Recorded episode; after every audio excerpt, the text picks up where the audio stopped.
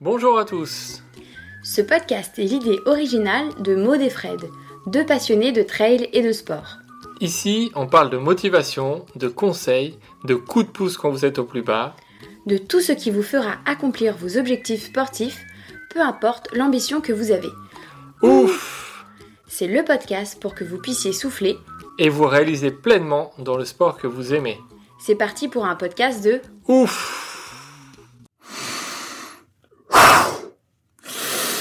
Ouf, c'est fou qu'on a retourné. Le fou, c'est l'original, celui qui s'écarte de la raison.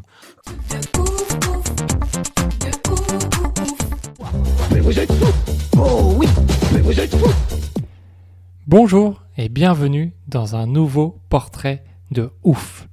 Avant de vous parler de notre invité, on voulait vous rappeler que vous pouvez vous abonner et faire partie de la team de ouf. Donc c'est un abonnement, vous retrouvez ça sur Steady HQ. Vous avez différents types d'abonnements pour avoir des podcasts exclusifs, des réductions sur des événements, participer avec nous sur les discussions, poser des questions aux invités. Voilà, donc vraiment en fonction de ce que vous pouvez. Si vous voulez nous aider et faire partie de la team de ouf, voilà, vous allez sur steadyhq slash ouf avec 3F. Et du coup, on compte sur vous pour vous abonner et rejoindre la team. Maintenant, on va parler de notre invité du jour qui est Jean-Louis Vidal. Bonjour à tous, bonjour Fred. On a eu l'immense plaisir de recevoir Jean-Louis Vidal, un ultra, ultra trailer, coureur. Il fait des courses de 6 jours, même 1000 miles, tenez-vous bien, et il a 65 ans. Vous vous dites c'est impossible, et pourtant, il s'est remis à la course à pied sur le tard. On vous laisse écouter son portrait très inspirant et on vous souhaite une bonne écoute à tous. Bonjour Jean-Louis. Bonjour à tout le monde. Alors merci d'être avec nous aujourd'hui dans, dans notre podcast. C'est une, première pour toi, le, le podcast. Avant euh, de commencer et de venir sur euh, les différentes euh, courses euh, de ouf que tu as pu faire, est-ce que tu peux rapidement te présenter en quelques mots euh, Voilà. Oui, tout à fait. Ben, écoutez, euh, ben, Jean-Louis Vidal, donc euh, je suis un, un coureur, un ancien coureur, on va dire normal, c'est-à-dire qui faisait des, de l'athlétisme, euh, des petites courses, enfin, petites de 10 km jusqu'au marathon, qui ensuite a arrêté, puisque j'ai créé ma, mon entreprise, j'ai arrêté complètement tout le sport jusqu'à presque 60 ans. Et donc là, je, Ouais. je, je me suis mis à passer dans l'ultra, donc euh, ce qui est un autre monde euh, et, et, qui, et qui me passionne. Et c'est l'objectif, je pense, de la, de la podcast d'aujourd'hui. Euh, du coup, tu cours depuis combien de temps? Et c'est quoi tes premiers souvenirs de, euh, de course à pied? Ah, le, le tout premier souvenir, c'était, euh, on va remonter très loin, hein, je vous dis pas le nombre d'années, hein, mais j'avais 15 ans, hein, donc ça se calcule facilement. Et c'était une course interclasse, euh, tous les, tout le monde participait et je me suis retrouvé, euh, je suis parti, euh, je suis parti dans les derniers tranquillement et finalement je me retrouvais très très vite à jouer la, la gagne et, et donc je me souviens pas si fait premier ou second, mais bon c'était un très bon souvenir, tout le monde encourageait et, et j'ai vu qu'il y avait un moteur dans le Jean-Louis, tu vois, c'est c'est un peu ça le, donc à, à- bon à l'âge de 15 ans. Hein. D'accord. Et alors, comment euh, tu as évolué du coup de, de ce premier souvenir euh, du, du cross jusqu'en en 1987 où tu fais 2h28 au marathon? Donc ça, tu l'as dit, hein, c'est un peu ta première vie de, de coureur. Oui. Mhm. Qu'est-ce qui s'est passé entre, entre ce premier cross et jusqu'à cette, euh, cette performance au marathon? Oui, c'est, c'est- les, les premiers résultats donc, ont attiré mon attention sur les possibilités que j'avais et le plaisir que je retrouvais finalement euh, à courir. Et donc, je me suis inscrit à un club d'athlétisme à Antony Sport, euh, c'est donc dans ces années-là. Et donc, j'ai fait euh, du cross, j'ai fait de la piste, j'ai fait du sprint, j'ai fait du long, j'ai un peu, un peu fait de tout. Euh, et c'est que quand j'ai commencé, euh, donc j'ai même fait du saut, du triple saut, euh, un peu de tout. Ah oui, Ah oui, t'as tout Ah fait, oui, ouais. tout à fait. On m'avait pris pour un sprinter, donc ça me fait rire maintenant, ça, ça peut nous faire rire, mais euh, on m'avait pris pour un sprinter et donc je fais partie d'une équipe euh, de 4 x 100 euh, avec un bon niveau, puisqu'on avait, euh, j'étais en finale du, de la région Île-de-France. Donc, bon, tout, tout, se passait très bien là-dessus. Et, et, mais j'étais aussi bon dans le demi-fond et j'avais aussi d'aussi bons résultats de partout, en fait. Donc, on n'y comprenait rien. D'accord, oui. un profil atypique, ouais. Bah, à, peu près, oui, complètement atypique. Et ça continue maintenant, on verra si on, y, si on en parle. on va y venir, oui. Et, euh, et, donc, euh, quand j'ai commencé à travailler, donc il y a eu un blanc pour mes études. J'ai fait des, des, grandes écoles, donc euh, j'ai complètement arrêté. Euh, je, je, faisais les classes prépa, etc. On est un peu en mode euh, qui fait que ça. Et, Machine, oui. un peu. Et donc, ensuite, en commençant à travailler, ben, les collègues de bureau, deux fois par semaine, organisaient un petit footing le midi. Et je me suis mis avec eux. Euh, et, finalement, je les trouvais toujours trop longs parce que trop lents parce que ils faisaient du 12 à l'heure et moi mon footing c'était 15 à l'heure en natif donc à l'époque. Ah, ah, oui. Donc euh, donc du coup ils faisaient du semi-marathon, ils faisaient du marathon et, et puis le virus est arrivé euh, avec les résultats parce que les résultats étaient bons. Et premier marathon, je me souviens, j'avais Ça motive, hein. du coup, ça motive. Voilà, fait déjà un bon résultat. Je suis tout de suite passé sous les 3 heures au deuxième. Et puis j'ai encore reperdu 25 minutes au troisième. Donc je me retrouvais très très vite dans les 2,30 de 35. Et avec ça, ben, à l'époque, on avait, euh, on avait des résultats, on jouait tout le temps le podium. Donc euh, c'est assez intéressant. il n'y avait pas de Kenyon à l'époque, hein, ça date de très très vieux. Oui, donc, euh, en, donc en, 1987, donc tu fais 2h28. Euh, oui. Mhm. Alors voilà, 2h28 aujourd'hui euh, dans le marathon français. Voilà, il y a seulement 15 Français qui, qui font mieux. Hein.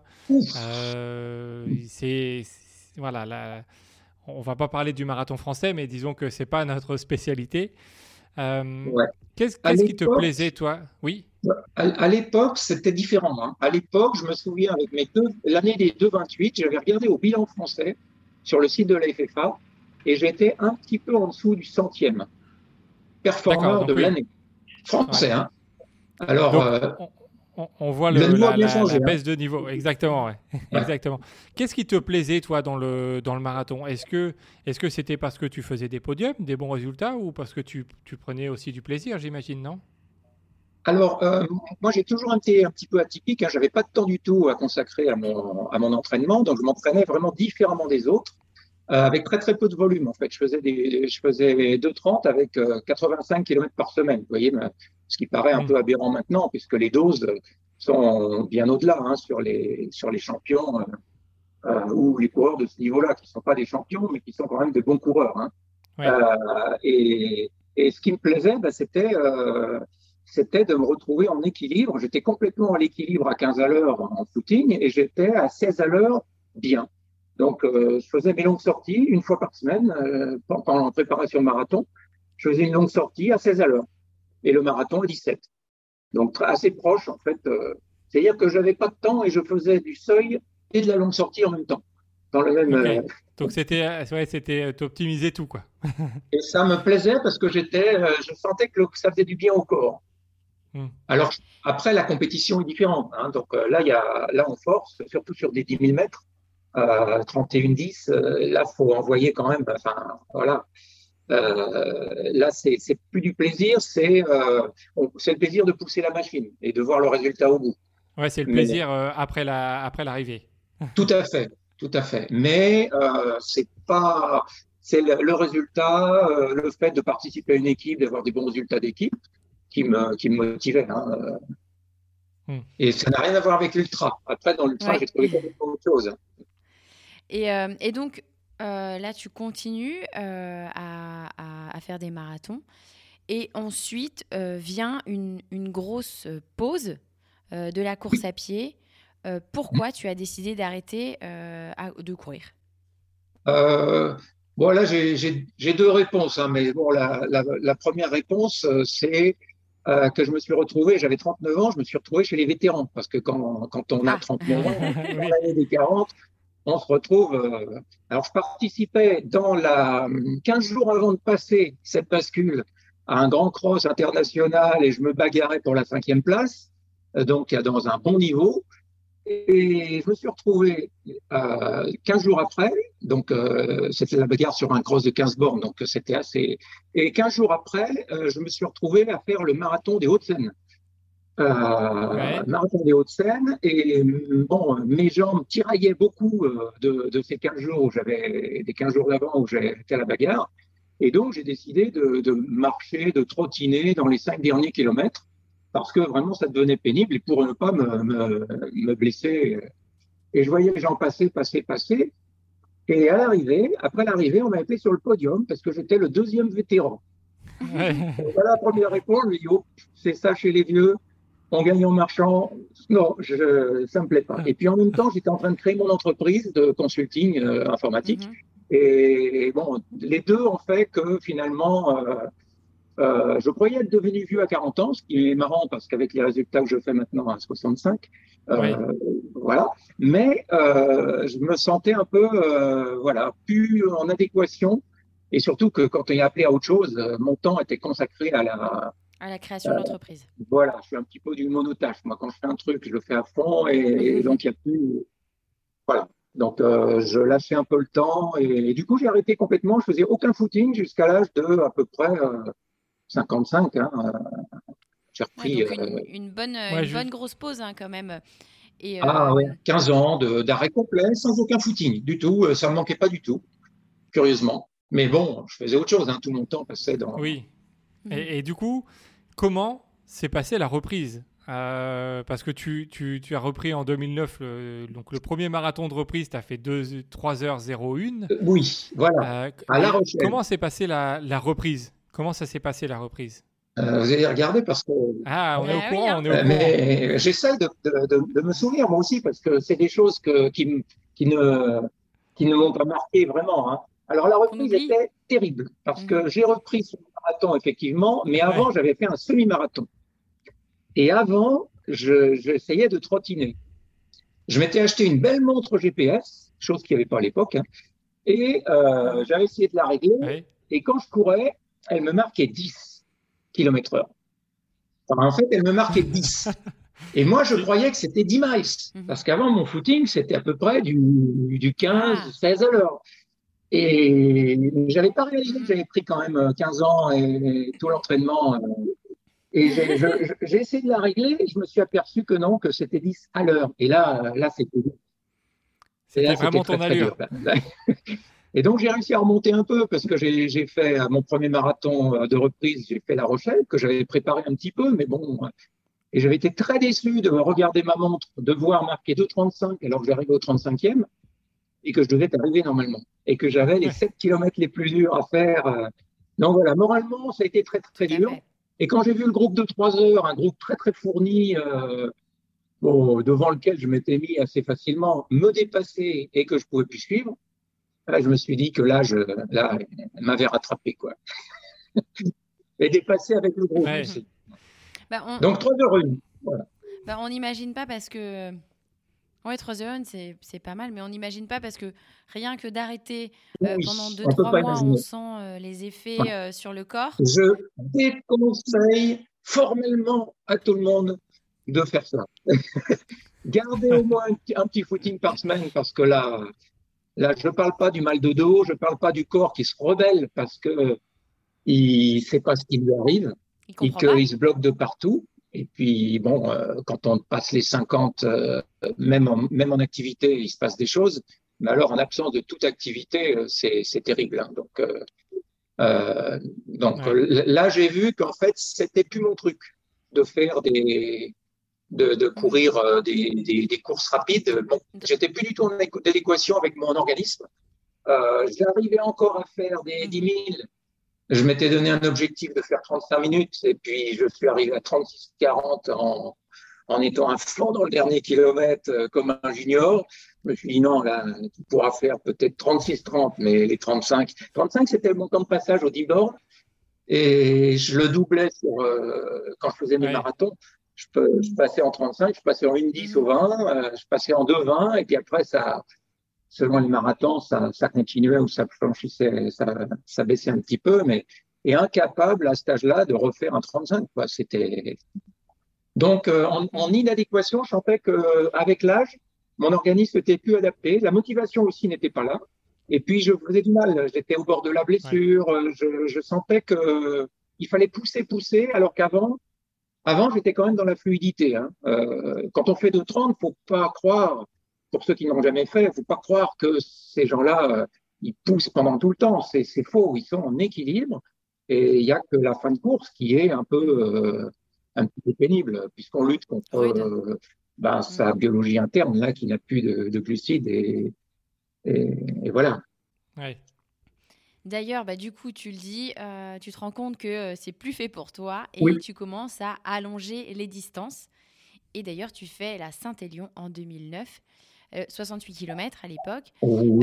Donc, c'était le but d'aller vers cette distance. Tu disais, OK, est-ce que je vais vers un 100 km et je commence par un 68 Ou tu t'es dit, bon, bah, je prends une distance un petit peu plus longue pour voir ce que ça donne? Non, non, non, pas du tout. J'avais absolument pas la, la vision de l'ultra encore. Hein. Euh, c'est vrai que c'est classé comme ultra puisque euh, ça dépasse les 40 km. Hein.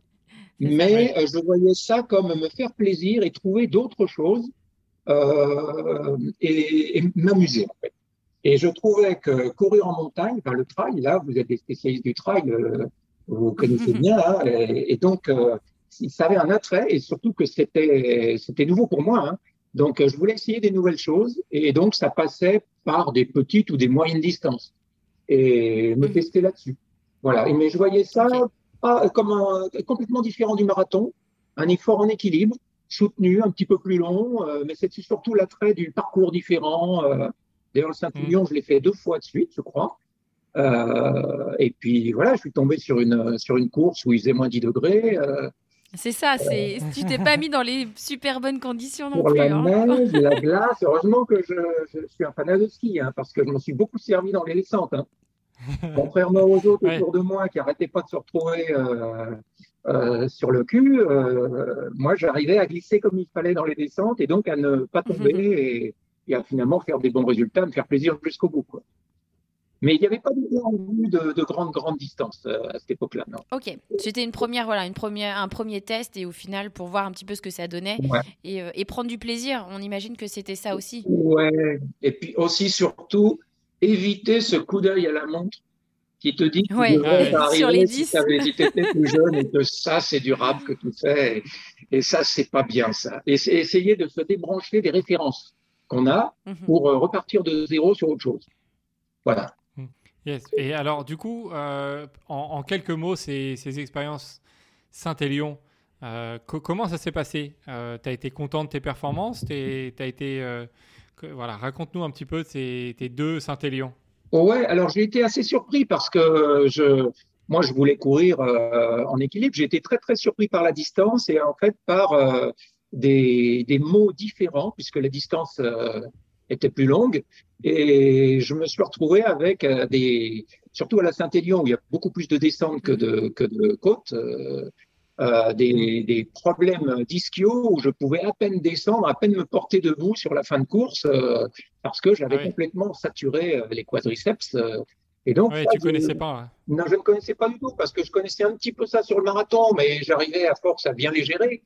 Et j'ai même fini des marathons à 18 à l'heure, euh, donc euh, vraiment, surtout celui que j'avais gagné à Orléans, là, où j'étais un petit peu obligé de lâcher les autres et, et j'ai fini les 5-6 derniers à 18 à l'heure, euh, donc en finissant bien. Mais là, c'était complètement différent. Sur ces distances plus longues, on expérimente des choses nouvelles. Et bon, les résultats étaient bons parce que j'avais un bon niveau, donc j'ai fait, euh, je crois que j'étais 4 ou 5e de ma catégorie, euh, donc sur cette grande course là, c'était c'était pas mal. Euh, oui, pour une découverte, ouais. Et pour voilà, pour une découverte. Donc la, deuxième fois, j'ai fait un petit peu mieux parce que j'ai pas eu ce gros problème de, de cuisse. Je suis parti un petit peu plus cool et j'avais un peu appris à courir, euh, à courir plus long. Donc euh, j'ai dû mm. gagner, je sais pas, 20, 20 30 minutes. J'ai dû faire une, encore une course meilleure à la deuxième fois, mais toujours dans le même plaisir, la convivialité avec les autres, ce qu'on connaît pas au marathon parce que les courses routes au niveau ah, c'est ça file, ça file. Mais sur marathon, surtout au niveau où je le pratiquais, il, on n'en parle pas. Hein, non. Ah non. Euh, là, C'est qu'on va pas assez vite si on parle. On dit souvent qu'on est en course sur route, non? Ouais, ouais, Donc là, là, j'ai découvert plus de convivialité. Les gens, finalement, il y a des périodes de marché puisque le parcours est accidenté. Euh, on a des coups, forcément des coups de mou. C'est pas comme le marathon où, euh, au niveau où je le pratiquais, tout est à peu près euh, mesuré, on sait ce qui va nous arriver. Là, on peut avoir des mhm. coups de mou imprévus selon le parcours, selon la forme, et, tout le monde ne les a pas au même moment, ce qui fait que on brasse un petit peu les gens avec qui on est. On retrouve euh, jamais toujours les mêmes. Au marathon, on a toujours le, on a toujours le même short devant. Hein. Parfois, il y a des rayures, mais euh, bon, c'est toujours les mêmes. Quoi. Euh, au trail, ça brasse parce que les gens vont marcher, les gens vont se supporter, ils vont rester ensemble, hop, il va repartir. Et donc, il y a une convivialité que, que j'ai adorée là-dedans. Ouais. Et euh, après ça, après cette expérience euh, Saint-Élion, en 2014, tu découvres le 12 heures des Yvelines. Et, que, et, ces 12 heures-là, d'ailleurs, tu les remportes avec 107 euh, km parcourus. Alors, comment on arrive à se dire, bon, bah, je vais faire 12 heures, on passe de la Saint-Élion, on fait 68 km, à, bon, bah, je me lance sur un 12 heures de course à, à arriver au-delà des 100 km Alors là, je pense qu'il faut connaître quelqu'un qui le fait. Ah, c'est comme ça que ça s'est passé? On peut difficilement, ouais, on peut, c'est ce qui m'est arrivé. J'avais un copain de club euh, qui faisait des 24 heures et qui faisait en plus, c'était son sa passion, hein, qui faisait des randonnées euh, avec sa petite carriole de Paris à la Bretagne. Euh, il faisait des grandes, des grandes mhm, virées mhm. comme ça, en dormant n'importe où. Il faisait des kilomètres, il affichait des 500 bornes. Et je suis allé le voir sur un 24 heures pour me rendre compte un petit peu, ça m'a toujours attiré un petit peu quelque part, mmh. mais bon, sans avoir déjà le temps et sans avoir, euh, sans oser le faire. Hein. Et mmh. finalement, euh, euh, j'ai vu sur ce 24 heures, donc avant le 12 heures, j'ai vu les gens qui étaient très fatigués, qui me paraissaient au bout d'eux-mêmes, mais dans les yeux, j'avais, ils avaient quelque chose. Ils avaient un bonheur intérieur. Mmh. Et, et c'est ça qui m'a donné envie. Je me dis, bon, euh, quand on les regarde arriver de loin, ils paraissent complètement croulants après 24 heures de course. Mais déjà, quand on voit les, résultats, ils affichent des 100 bornes, des 150 bornes, voire 200 bornes. Ça paraît énorme à pied. Hein. Euh, et de voir qu'ils ont, ils ont les yeux brillants encore, euh, là, ça m'a dit, allez, il faut que tu essayes ça. et on verra. Donc, j'ai préféré commencer par un 12 heures. Et j'ai bien fait parce que parce qu'il fallait pas. Ce, ce jour-là, il fallait pas que ça dure 13. ah oui, d'accord. tu dans ta tête, tu t'étais fixé 12 heures et, euh, et mentalement, si tu allais plus loin, euh, ça, ça, ça, ne serait pas allé. Non, non, c'était il y avait un 6 heures, je crois, un 12 heures et un 24. J'ai préféré choisir le, celui du milieu sans aller trop vite en essayant de bien gérer. Euh, mhm. Et en fait, j'ai fait plein d'erreurs de débutant. Donc, j'étais bien content que ça s'arrête. J'avais pas bu assez, j'avais peut-être courir un petit peu trop vite au début. Enfin, fait pas mal d'erreurs euh, complètement idiotes, euh, mais que beaucoup font. Et ce coup-là, oui, j'ai bien fait d'avoir choisi le, 12. Et donc, forcément, après ce 12 heures, la suite logique, on devine assez facilement, c'est te lancer sur un 24 heures. Et, d'ailleurs, tu en fais deux la même, euh, la même année, hein, la première fois, oui. dont une troisième place avec 192 km. Comment, comment, du coup, comment tu passes de ce côté où tu vois les gens faire à 24 heures et toi, tu participes? Est-ce que dans tes yeux, tu avais ce truc Est-ce que tu as compris pourquoi les gens euh, avaient les yeux qui brillaient? Eh bien, euh, j'ai pas compris tout de suite. J'ai mis du temps avant de comprendre. Parce que je n'ai pas trouvé, comme, beaucoup, hein, comme euh, je dirais 90% des coureurs, je n'ai pas tout de suite trouvé l'allure magique. Il y a une allure magique qui peut durer 24. Là, demain, je pars pour une course. Enfin, j'ai une course qui démarre demain midi. Euh, euh je suis en Suisse là, en déplacement sur un 48 heures. Euh, les, les, premières heures, on, on, on, est un peu à pied. C'est de la, ça paraît de la course normale. Et au bout d'un moment, il y a un déclic qui se passe. Euh, et quand on a l'allure, on est en équilibre, on ressent qu'on est complètement en équilibre, qu'on est presque en régime permanent et que ça peut durer, durer, durer. 24, euh, mais bien au-delà de 24 heures. Hein, je fais jusqu'à des 6 jours. Donc, euh, et, ce, truc-là, ça met du temps. Donc tout de suite, je ne l'ai pas eu. j'ai eu des... mon corps a commencé à m'envoyer des signaux de plus en plus forts en me disant, voilà, là, il faut boire, là, il faut manger, là, il faut t'arrêter un petit peu parce que les jambes commencent à stresser, là, tu as besoin de dormir, etc., etc. Tous ces messages-là ont fini par arriver, mais ça m'a pris plusieurs épreuves avant de, vraiment maîtriser ça. Hein, donc, il y a un message très important que je peux donner aux gens qui, sont tentés par ces épreuves-là. Euh, ce qu'on n'arrive pas à comprendre quand on est en dehors de ces courses-là, c'est qu'il y a beaucoup, beaucoup de paramètres à gérer. C'est pas juste courir longtemps, longtemps, longtemps. C'est il faut gérer les ampoules, il faut gérer les problèmes musculaires, il faut gérer les, chocs sur les, genoux, il faut gérer sur, sur le dos, il faut gérer le sommeil, l'alimentation, le sucré, le salé.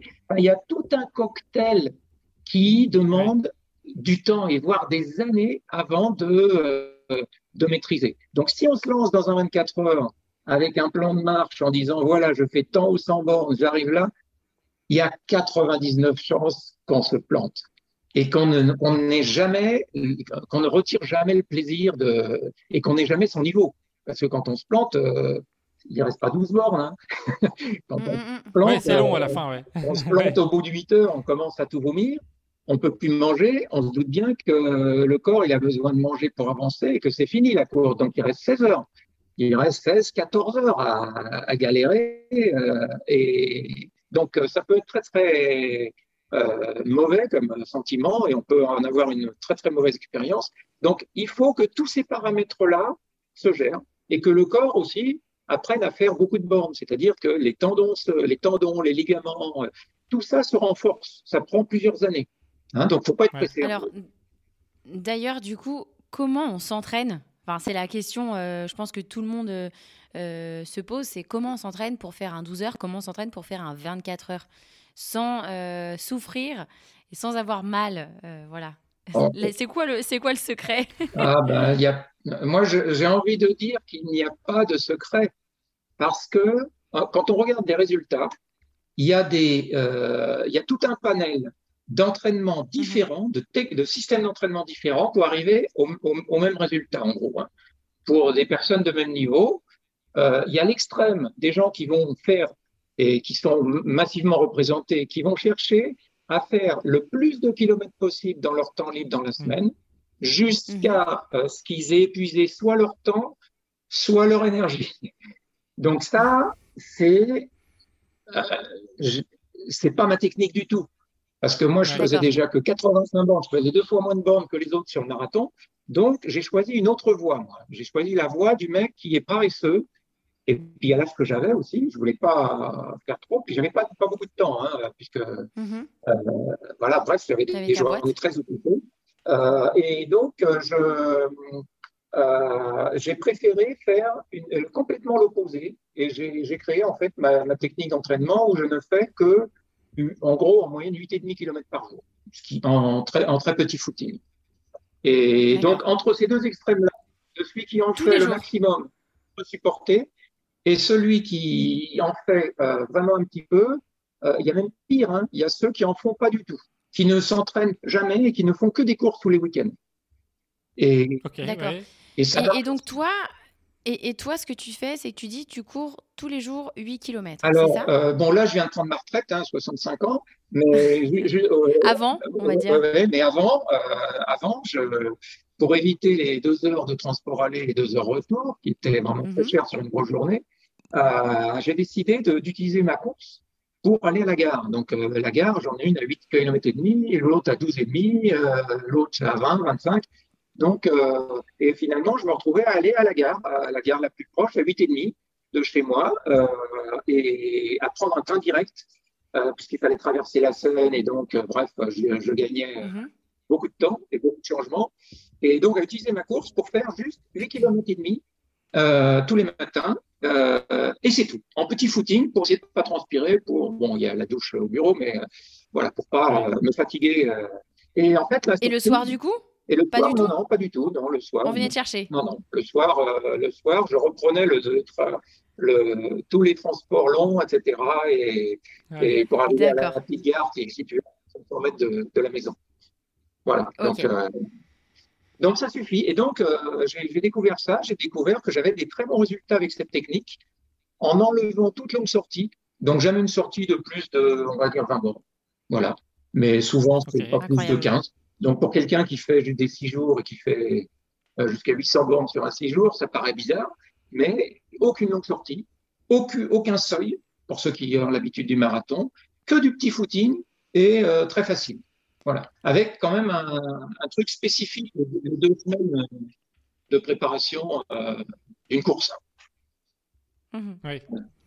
Ben, c'est bien parce que ça va, ça, ça, peut encourager les personnes à, s'y mettre parce qu'il y en a beaucoup qui doivent se dire bon, euh, faire un 24 heures ou un 48 heures ou un ultra, il faut beaucoup s'entraîner, il faut faire de la VMA, il faut faire du travail en côte, du travail en descente, etc. Bah, pas forcément. Voilà, la preuve que ce c'est pas obligatoire. Alors, euh, ma technique est plutôt adaptée aux personnes, euh, je ne vais pas dire personnes âgées, mais à ceux qui ont plus de 45-50 ans.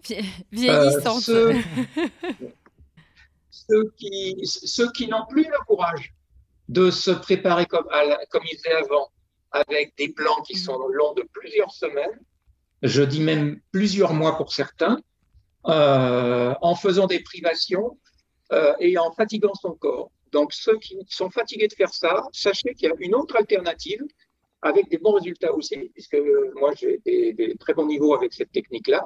J'arrive très très reposé à la compétition et du coup euh, il n'y a pas de perte et toute l'énergie est conservée pour le pour la course. Donc il y a une alternative. Euh, euh, on travaille non pas le volume, mais on travaille la répétition. Ouais. ça, c'est le, le, conseil euh, de Jean-Louis. Alors, après, après ces 24 heures, tu, continues, tu continues euh, à vouloir faire toujours un petit peu plus, à aller chercher plus loin. Donc, en 2015, tu as fait presque 2000 km en, compétition. En 2016, plus de 3000 km avec des, courses de, ouf notamment la, la. Donc c'est 1200 km en, 19 étapes. Comment ça s'est passé après tes, 24 heures à te dire bon, moi, je veux, je veux toujours aller voir plus loin. Est-ce que tu étais curieux? Tu voulais, vous, tu voulais t'as assisté? Est-ce que c'est quelqu'un que tu connaissais? Comment t'en arrivé à, à aller jusqu'à la Transgaulle et du coup faire, euh, faire beaucoup plus? En fait, c'est pas du tout ça que j'avais dans la tête. J'avais dans, dans, la tête de faire des expériences différentes. Et comme le trail m'avait bien plu, il y avait une course par étapes qui, qui, était sur le, sur le parcours de la Saint-Jacques de Compostelle, qui était organisé par un, par l'organisateur. Hein, et, et, donc, euh, j'ai eu envie de faire ça. C'était une course par étape de 12 jours, où on faisait 730 km, avec une première étape à, une petite première étape à 35 bornes, et ensuite, c'était plutôt des étapes de 65 euh, jusqu'à 70 bornes. Euh, mhm. mais chaque jour avec l'hébergement organisé et la nourriture organisée, etc. Et, et, et en fait, c'est ça qui m'a beaucoup plu. Ce qui m'a beaucoup plu, c'était euh, d'avoir, donc on courait le matin, surtout que moi je courais assez vite, donc c'était limité dans le matin. Ceux qui le faisaient en marchant, eux, ils arrivaient plutôt en fin d'après-midi, donc il y avait beaucoup moins de temps de, de convivialité. Mais je courais le matin, on discutait l'après-midi, on était tranquille en vacances, euh, on passait par, les, par des, des, parcours magnifiques, on voyait des vergers. Les bénévoles, ils venaient nous chercher du vin euh, correspondant, euh, du foie gras correspondant, etc. Ce qu'on avait vu toute la journée, on le buvait et on le mangeait le soir. Et très convivial. Et ça, ça m'a vraiment capturé complètement. C'était autre chose complètement que le marathon. On regarde jamais sa montre, on regarde le paysage. Hein. et, après, je suis tombé sur la Transgaulle l'année d'après, donc en 2016.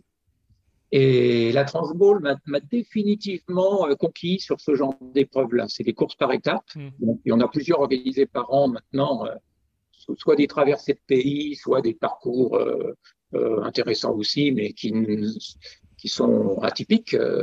Et sur la Transgaulle, j'ai trouvé, j'ai trouvé un, un, phénomène assez intéressant c'est que euh, moi, j'y suis allé tout timidement sur les premiers jours. Je courais à 10 à l'heure, un petit peu en dessous de 10 à l'heure même.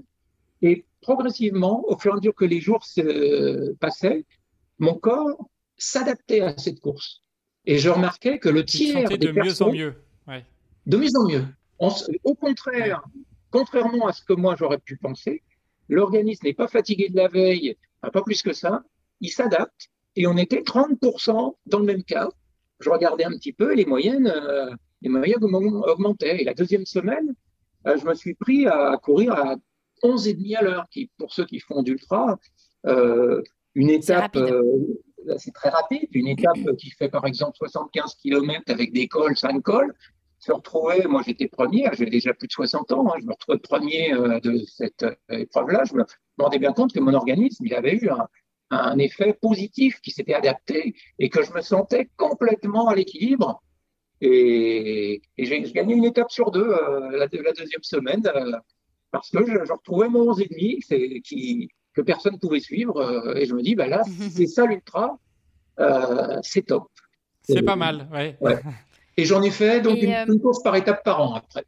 L'Allemagne, la Hollande, euh, L'Angleterre aussi, traverser l'Angleterre, 1400 km, la plus dure. Et, oui, on, y reviendra dessus. Mais euh, comment tu sais que tu es prêt à te lancer sur, euh, sur ce type d'étape en disant, voilà, 19 étapes, même si tu as fait un 700 km avant, 1200 km ça reste quand même assez énorme comme gap? Ouais, ouais. on ne le sait pas ça. On, ne sait pas si on est prêt. Hein. On sait qu'il va y avoir des petites doses on sait qu'il va y avoir beaucoup, beaucoup de récup. Euh, mm. et, en fait, la première euh, course euh, par étape là, de, sur les 12 jours sur la Saint-Jacques-de-Compostelle m'a fait apprendre beaucoup de choses. Donc, c'est là que j'ai appris les allures, l'allure où j'étais bien, l'allure où il ne mm-hmm. fallait pas dépasser, etc. J'ai appris à bien gérer.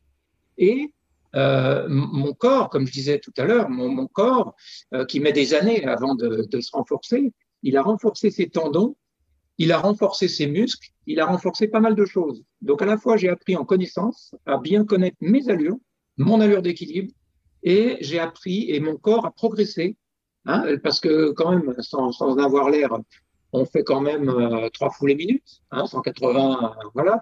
Mmh. Quand on fait, euh, quand on court, euh, on va dire un 80 bornes en 10 heures, euh, on fait quand même en 10 heures, trois fois les minutes, vous voyez, ça fait 100 000, 100 000 chocs. Quoi. Donc le corps, il apprend, il se renforce, à la fois au niveau osseux, au niveau tendineux et ligamentaire, etc. Et donc il est prêt. On n'a plus les mmh. problèmes de débutants qui ont les, les, les pieds d'éléphant, qui ont les tendons, euh, les releveurs qui gonflent. Euh, on n'a plus ces problèmes-là avec euh, si on laisse suffisamment de temps passer. Donc là, j'avais avec la Transgold, j'avais deux ans d'ultra, donc c'était bon, c'est passé, sans aucun problème. Et alors, tu termines troisième de, de cette Transgold, c'est ça, non? Oui, tout à fait. Alors oui, oui. le premier, c'est c'est un, un, des, un des, des meilleurs Français hein, qui, qui a fait 11e du Spartathlon euh, le mois d'après. Donc, pour vous dire que ah ce gars-là, euh, il était complètement inaccessible. Et avec le deuxième, on s'est bien bagarré. Avec euh, Patrick Poivet, on s'est bien bagarré. On était à 30 minutes d'écart au dernier jour. Et, et il a eu très peur parce que moi, quand je suis en marathonien, la dernière étape faisait 40 bornes. Il a eu très, très peur de se voir doubler le dernier jour par le fou. Là. Euh, le vieux qui était capable de gagner les étapes. Et en fait, euh, ils sont partis à 14 à l'heure. Vous vous rendez compte un petit peu? Mhm. Avec 1250 bornes dans les pattes, on est parti, parce qu'on était trois, on est parti à 14 à l'heure sur la dernière étape. Et là, je me suis dit, là, ah stop. C'est l'émotion qui a pris le, dessus. Je me dis, on va pas participer à cette course-là. Là, je les connais, ces courses-là. on va ah euh, la calmer et on va profiter de la course et de l'émotion, parce que c'est la première fois que j'ai encore cette émotion. D'ailleurs, j'ai pleuré quand j'ai vu la mer arriver. On était parti de Bretagne, on voit la mer, rien qu'avec ses pieds, donc ça fait quand même, euh, ça fait drôle. Et j'ai profité. c'est symbolique. Euh, voilà. Et en fait, j'ai bon, j'ai pas participé à cette course euh, en considérant que c'est pas des, vraies, des vraies courses, c'est surtout des expériences, c'est pas pas une compétition. Mais troisième, c'est parfait. Au départ, au départ, je me voyais dans le premier, dans la première moitié. Hein. On demande juste à arriver, hein, parce qu'on sait qu'au niveau. Ah bah, sur ces distances, justement, au niveau des tendons, au niveau. C'est pas le coureur qui compte, c'est son corps, c'est la caisse qui va compter. La caisse, euh, Euh, c'est pour ça que j'envoie peut-être un message aux plus jeunes. Euh, ne passez pas trop vite sur ces grands trucs parce que votre corps n'est pas prêt. Peut-être vous faites de grosses performances sur 10 000, sur marathon, etc. La caisse n'est pas là. Vous allez avoir des problèmes de releveur, vous allez avoir des problèmes de, euh, partout, mécaniques, voire des fractures de fatigue, des choses graves au niveau osseux. Hein, parce que si vous ne laissez pas suffisamment de temps à votre corps de s'organiser et de se renforcer, euh, c'est pas du tout la course qui va vous bloquer c'est la caisse. vous allez boiter, vous allez, voilà, en commençant par les ampoules, hein, mais bon là, euh, mais quand même, euh, celui qui n'a pas géré les ampoules, euh, il, va beaucoup souffrir. Il faut arriver à complètement les réduire et adapter sa flou, pas faire de frottement, voilà. Donc écoutez, écoutez les, ces, ces, précieux conseils, je pense que ils sont pas à prendre à la légère. D'ailleurs, donc la même année, tu fais ton premier six jours. Alors, raconte-nous un peu euh, comment ça se passe, comment c'est? On se dit six jours à courir euh, non-stop, euh, ça doit être quand même une expérience encore plus unique que ce que tu as vécu en, étape sur, sur 19 jours. Ah, complètement différent, mais par contre, c'est vrai que je me suis appuyé sur ces courses par étapes. J'en avais déjà fait deux. donc, je n'ai pas vu le six jours, comme certains le voient, comme une prolongation des 24 heures. Euh, c'est vrai que le, 24 heures va introduire, mais, mais, introduire une toute petite partie de gestion de sommeil. Parce que pour certains, mm. on arrive à ne pas dormir pendant 24 heures, à courir tout le temps. Euh, mais euh, bon, et, pour certains, ça leur tombe dessus, ils zigzaguent, ils tombent, ils tombent par terre tellement ils ont, ils ont sommeil d'un coup. Donc ça, ça, commence là. Et certains le voient comme une prolongation. Ça, moi, j'ai pas du tout vu ça. J'ai vu ça comme un, comme une course, euh, par, étape. Mais alors, au lieu d'avoir 6 euh, heures de course pour, pour les 60 ou 70 bords et puis 18 heures de récup, Là, on a plutôt 18 heures de récup et puis 6 heures de. Bah, on inverse, voilà, on, inverse le, truc. donc j'ai plutôt vu ça comme ça. Et ce qui est atypique, parce que pour la plupart des coureurs de 6 jours, ils cherchent à, à diminuer le sommeil un maximum.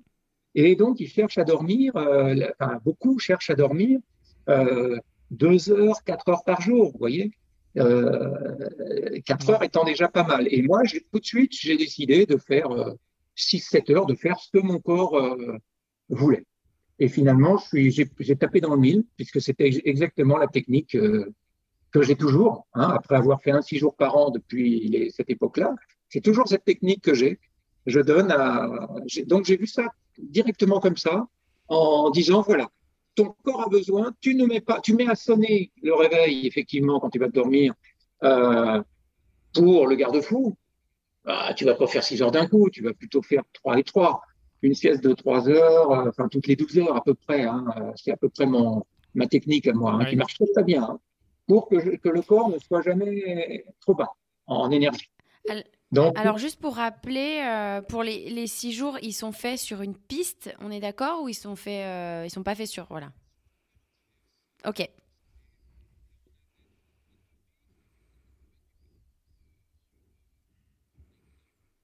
Ok.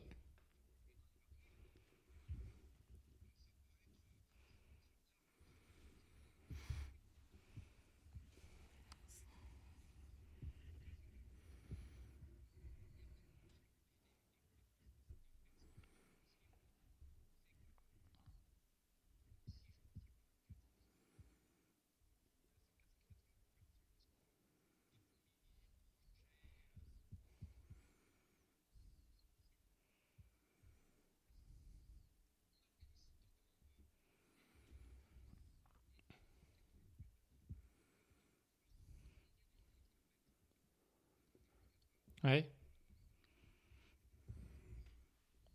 Ok. Régulièrement, oui. Alors, du coup, tu fais, tu fais 789 km en 6 jours. C'est quoi le, le, le, plus compliqué C'est quoi le plus compliqué à gérer? Est-ce que c'est les jambes? Est-ce que c'est le mental à force de tourner en rond? Est-ce que c'est autre chose? C'est quoi le plus dur à gérer? Le sommeil peut-être? Euh, c'est très différent selon les profils de coureurs. Hmm. Moi, je suis un, coureur un peu particulier. euh, j'ai réussi à travailler ma foulée de façon à ce qu'elle ne soit absolument pas traumatisante. Et quand je dis pas traumatisante, c'est que j'ai la même foulée au début du 24 heures ou à la fin, au début du 6 jours et à la fin. Ma première journée du 6 jours est égale à la dernière journée. C'est donc ma foulée ne se dégrade pas. Euh, je n'ai jamais mal aux jambes. Et, mais c'est assez atypique. J'ai créé une foulée très très douce qui me permet ça. Et je la maîtrise au niveau allure et au niveau euh, mécanisme. Et au niveau durée des blocs. Je ne vais pas courir 12 heures d'affilée. Je vais faire des pauses, vous voyez, pour euh, éviter justement de rentrer dans ces problèmes. Mais il n'y a pas de réponse. Hein. Chacun, selon selon l'énergie, euh, selon la manière de courir qu'il a, selon son profil de coureur, est-ce que c'est plutôt un coureur rapide qui va vouloir s'amuser à courir un mhm. petit peu plus vite et puis s'arrêter, ou un coureur lent qui va courir plus lentement, mais on continue, continue, continue. Et là, on va taper des limites qui vont être complètement différentes parce qu'on l'a cherché un petit peu quelque part. Hein. Donc, euh, on peut choisir un petit peu euh, ce les limites qu'on va atteindre, hein, parce que c'est pas monodimensionnel. On n'a pas une mhm. limite. On a une limite en jambes, on a une limite en mental. Le mental, moi, le mental n'intervient pas. Il intervient juste le dernier jour. Je ne fais absolument pas intervenir le mental, sauf peut-être quand mon réveil sonne à 1h30 du mat pour me dire là, c'est l'heure de repartir. Ah oui, il y a toujours. Ouais. c'est le petit coup de, c'est le petit coup de t'es courageux là. Parce que dehors, c'est froid, euh, dehors, t'as pas envie, euh, voilà. Ton organisme est tout froid, euh, il faut aller courir, bon. Ça nous rassure, ça nous rassure. Ça nous rassure, il y a quand même des, choses qui sont quand même compliquées parce que quand on t'écoute, on se dit six jours à courir. Si on dort un peu, si on a une foulée euh, qui est plus ou moins gérée, si on arrive à comprendre son corps, on y arrive. Euh, mais ça nous rassure que quand tu te réveilles à 1h du matin, tu es froid et que tu n'as pas envie d'y aller. Donc, euh, c'est une bonne nouvelle. ouais, surtout à ma dernière course en Italie où, bon, c'était en mars, il faisait pas si chaud que ça la nuit. Et, et puis, mais en fait, mon sommeil, j'avais testé euh, le sommeil de une heure et demie par nuit. Ah oui, Donc, ce qui n'était euh, pas adapté du coup, parce que tu, toi, tu aimes bien euh, beaucoup dormir. C'était un essai qui a bien marché. Hein. Ah. C'était un essai. Donc là, à ce moment-là, je me dis, quand même, t'es courageux, parce que les autres ne le faisaient pas. Hein. D'accord. Les autres, ils se, ils, se, faisaient des 6 heures de nuit. Hein. C'était sur un 1000 miles, il hein, faut ah, dire. Ah oui, ok ça durait beaucoup plus longtemps. Hein. Euh, et euh, pour revenir sur, euh, sur ces six jours-là, l'année suivante, donc en, 2017, tu bats ton record et tu fais 800 km. Donc là, tu avais fait 789. donc ça fait à peu près 133 km chaque jour, hein, ce qui est assez fou. Mhm. Est-ce que pour toi, ça passe vite une journée de course euh, sur, sur ces six jours, est-ce que ça passe vite ou est-ce que tu te dis, bon, euh, à un moment donné, tu as du mal à, à voir le temps passer? Parce qu'on se dit, euh, tourner sur une boucle d'1,2 km maximum, ça doit être très, très compliqué. pas, pas, du tout. Pas du tout, pas du tout. Parce que tant qu'on est à l'équilibre. OK. Tant qu'on est à l'équilibre, le temps on est normal, on, est, on, a sa psychologie normale, son corps fonctionne normalement. À regarder autour, les gens qui sont pas en équilibre, ça se voit tout de suite. Ils, sont, ils sont mal, ça se voit. Euh, ils se comportent plus normalement, ils raisonnent mal, donc ils n'arrêtent pas d'empiler les, les, les, bêtises, de faire des mauvais choix, etc., des blocs trop longs, de continuer à courir la nuit alors qu'en fait, on va plus vite en marchant à côté, etc., mhm. etc. Donc, euh, tant qu'on est à l'équilibre, tant qu'on respecte son corps, quand on lui demande pas trop, euh, c'est bon. Alors moi, technique, moi j'ai une technique qui est très simple. Euh, j'ai pris appui sur le premier six jours que j'avais fait, qui était très très bien réussi, mhm. parce qu'en fait, il y avait un record des plus de 60 ans qui était à 700 km.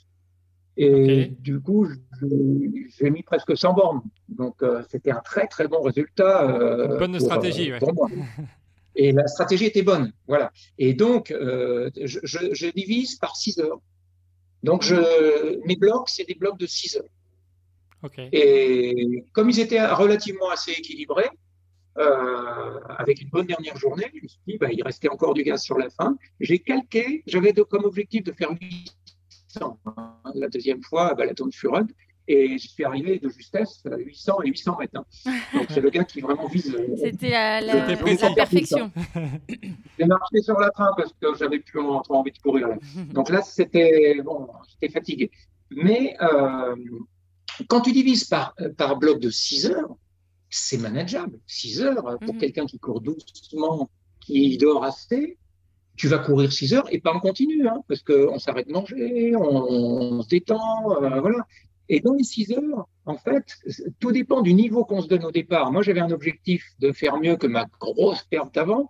Mais bon, ça, c'est voilà l'inconvénient de faire des grosses pertes dès le premier coup, c'est qu'après, bah, il faut. C'est un Il faut petit peu dur ouais. battre. Donc, l'objectif était un peu élevé, mais ça ne fait, ça paraît ridicule quand on regarde vraiment. Si on retire le, les arrêts sommeil, les arrêts, etc., si on, si on estime qu'on peut courir tout le temps, on peut, on a 6 heures pour faire 32 bornes. Bah, c'est pas, c'est rien. faisable, oui. Et avec ça, bah, vous pouvez faire le calcul. Hein, ça fait, euh, euh, même si on fait que 30 bornes, ça fait 120 par jour. Vous voyez Mhm. Eh ben, on est, on est, on est bon. À 720, on a déjà un niveau national. hein. Donc, euh, c'est. Vrai qu'en pas- rationalisant, euh, énorme. Ouais, ouais. Faut- en rationalisant, ça, ça paraît accessible. Là, euh, tu nous, tu, Ouais. tu nous donnes limite envie de, de partir faire un, un Ah six ben, jours là. Il faut pas faire un 6 jours pour toutes les raisons que j'ai indiquées, parce que faut regarder son âge, hein, regarder vrai. d'identité. On va attendre, on va Euh, attendre. Si vous êtes trop jeune, il faut laisser l'organisme. Sinon, vous allez voir des, vraiment des grosses, des très mauvaises expériences. Mais euh, un 24 heures, sur le 24 heures, ça se fait. Euh, 24 heures, voire 48 heures, voire des grandes courses euh, en ligne, sachant que c'est un petit peu plus dangereux les courses en ligne parce qu'il y a une ligne d'arrivée et il y a une Mhm. barrière. Ouais. Euh, le gros avantage de ces courses multijours, c'est que vous faites ce que vous voulez. C'est ça. Vous faites 50 bornes dans la journée, 6 fois ça, et vous arrivez avec 300. Bah, j'ai fait 300 bornes avec mes pieds, ça donne. euh, et vous n'avez pas tapé du tout dans la machine. Mhm. Voilà. Donc, non, non, c'est relativement facile à condition de ne pas être trop gourmand. Voilà. Ouais. Et d'équilibrer euh, ces, ces, ces trucs. Si une fois que vous avez une référence, vous savez que vous êtes capable de faire ça et que vous avez tenu jusqu'au bout, là, vous pouvez essayer de, de rajouter quelques kilomètres, mais quelques kilomètres à votre fraction de 6, de six heures. Mhm. Voilà. Et dans la fraction de 6 heures, d'ailleurs, il y y a des pauses. hein. Moi, je mets des pauses euh, dès le début, des arrêts, pas des pauses marche euh, oui, et courses. ouais. ouais. Ça, c'est valable pour le 24 heures. C'est mon avis. Hein. C'est pas un avis euh, partagé par tout le monde. Mais moi, je préfère l'arrêt parce que vous pensez à autre chose, vous vous débranchez, Mhm. vous débranchez votre cerveau, vous regardez les autres, vous profitez, vous relaxez. Moi, je fais un petit peu de relaxation. Euh, J'ai appris une- un système de relaxation pour, euh, pour que mes muscles soient complètement détendus, etc. Vous allez régénérer votre organisme dans les, dans les quelques minutes d'arrêt. Donc, ça peut être un quart d'heure, une demi-heure, voire, voire plus, hein, parce qu'on n'est pas pressé. Mhm. Et c'est vous qui le sentez. Et une fois que vous avez votre dose, tant de courses par bloc et tant d'arrêts, et que vous repartez, vous voyez bien si vous repartez, si vous êtes capable de refaire le même bloc, eh ben, si c'est le cas, euh, vous êtes bon et c'est une expérience positive. Et c'est euh, facile, entre guillemets, à part le coup de se relever euh, Mhm. C'est ça. quand, quand on a Quand passé le, quand soleil, euh, quand le réveil sonne. Ouais, En- ouais. en- ensuite, tu fais, euh, tu continues avec les, les courses par étapes. hein. Donc, il y a eu la Deutschland Lauf, il y a eu la, la Joggle. Euh, donc ça, c'est des courses La de, Joggle. de, de 1300, 1400 euh, km euh, en. Traversée de l'Angleterre, ouais, de l'Écosse à, C'est ça, à la. à-. Donc euh, 19 étapes, euh, 17 étapes. C'est, tu, prends toujours autant de plaisir dans, dans ces épreuves? Co- Comment tu les, tu les, tu les abordes? Est-ce que c'est du coup c'est, c'est pour, euh, pour l'expérience de traverser un pays ou tu as envie de faire quand même la, performance? Il y, a, il y a ça aussi. Il y a ça aussi qui m'a attiré. Donc, j'en ai pas parlé parce que ça me venait pas à l'esprit, mais euh, il y a ça aussi qui m'a attiré. C'est le fait, quand, euh, le, le premier 24 heures que j'ai fait, j'étais pas très très loin des 200, grosso modo 180, 200. J'ai eu l'idée de regarder sur une carte de chez moi jusqu'où ça m'amenait. Ah oui, Ça m'amenait jusqu'à la mer de chez moi. J'allais en Normandie, là, j'allais toucher la mer, quand même. Et ça, ça m'a plu, ça. Je me suis dit, ça, c'est, c'est le- la projection géographique. ouais, la Mhm. Après, j'ai été attiré par le tour du lac Léman. Ouais. 175 bornes, parce que c'était géographique. Puis j'avais envie de le faire. Voilà, donc j'ai fait ça deux fois, tellement ça m'a plu. Et c'est ces tracés, la, la, la Transgo, enfin, tous ces trucs-là. Euh, on regarde sur la carte, on dit, ben, sur la carte du monde, ben, ben ça se voit quand même ce que j'ai fait à pied. Mmh. Et ça, ça m'a vraiment euh, très intéressé. à côté, c'était complètement à côté du de, de, la, de la convivialité. Parce que comme on court que le matin, et on a toute l'après-midi, qu'est-ce qu'on faisait à la champ de la Haute Nous, les Français, on était un groupe de cinq Français. Qu'est-ce qu'on faisait après les, après les étapes? C'était des étapes de 80 bornes. Hein, donc c'était là, c'est quand, même, c'est quand même chaud là.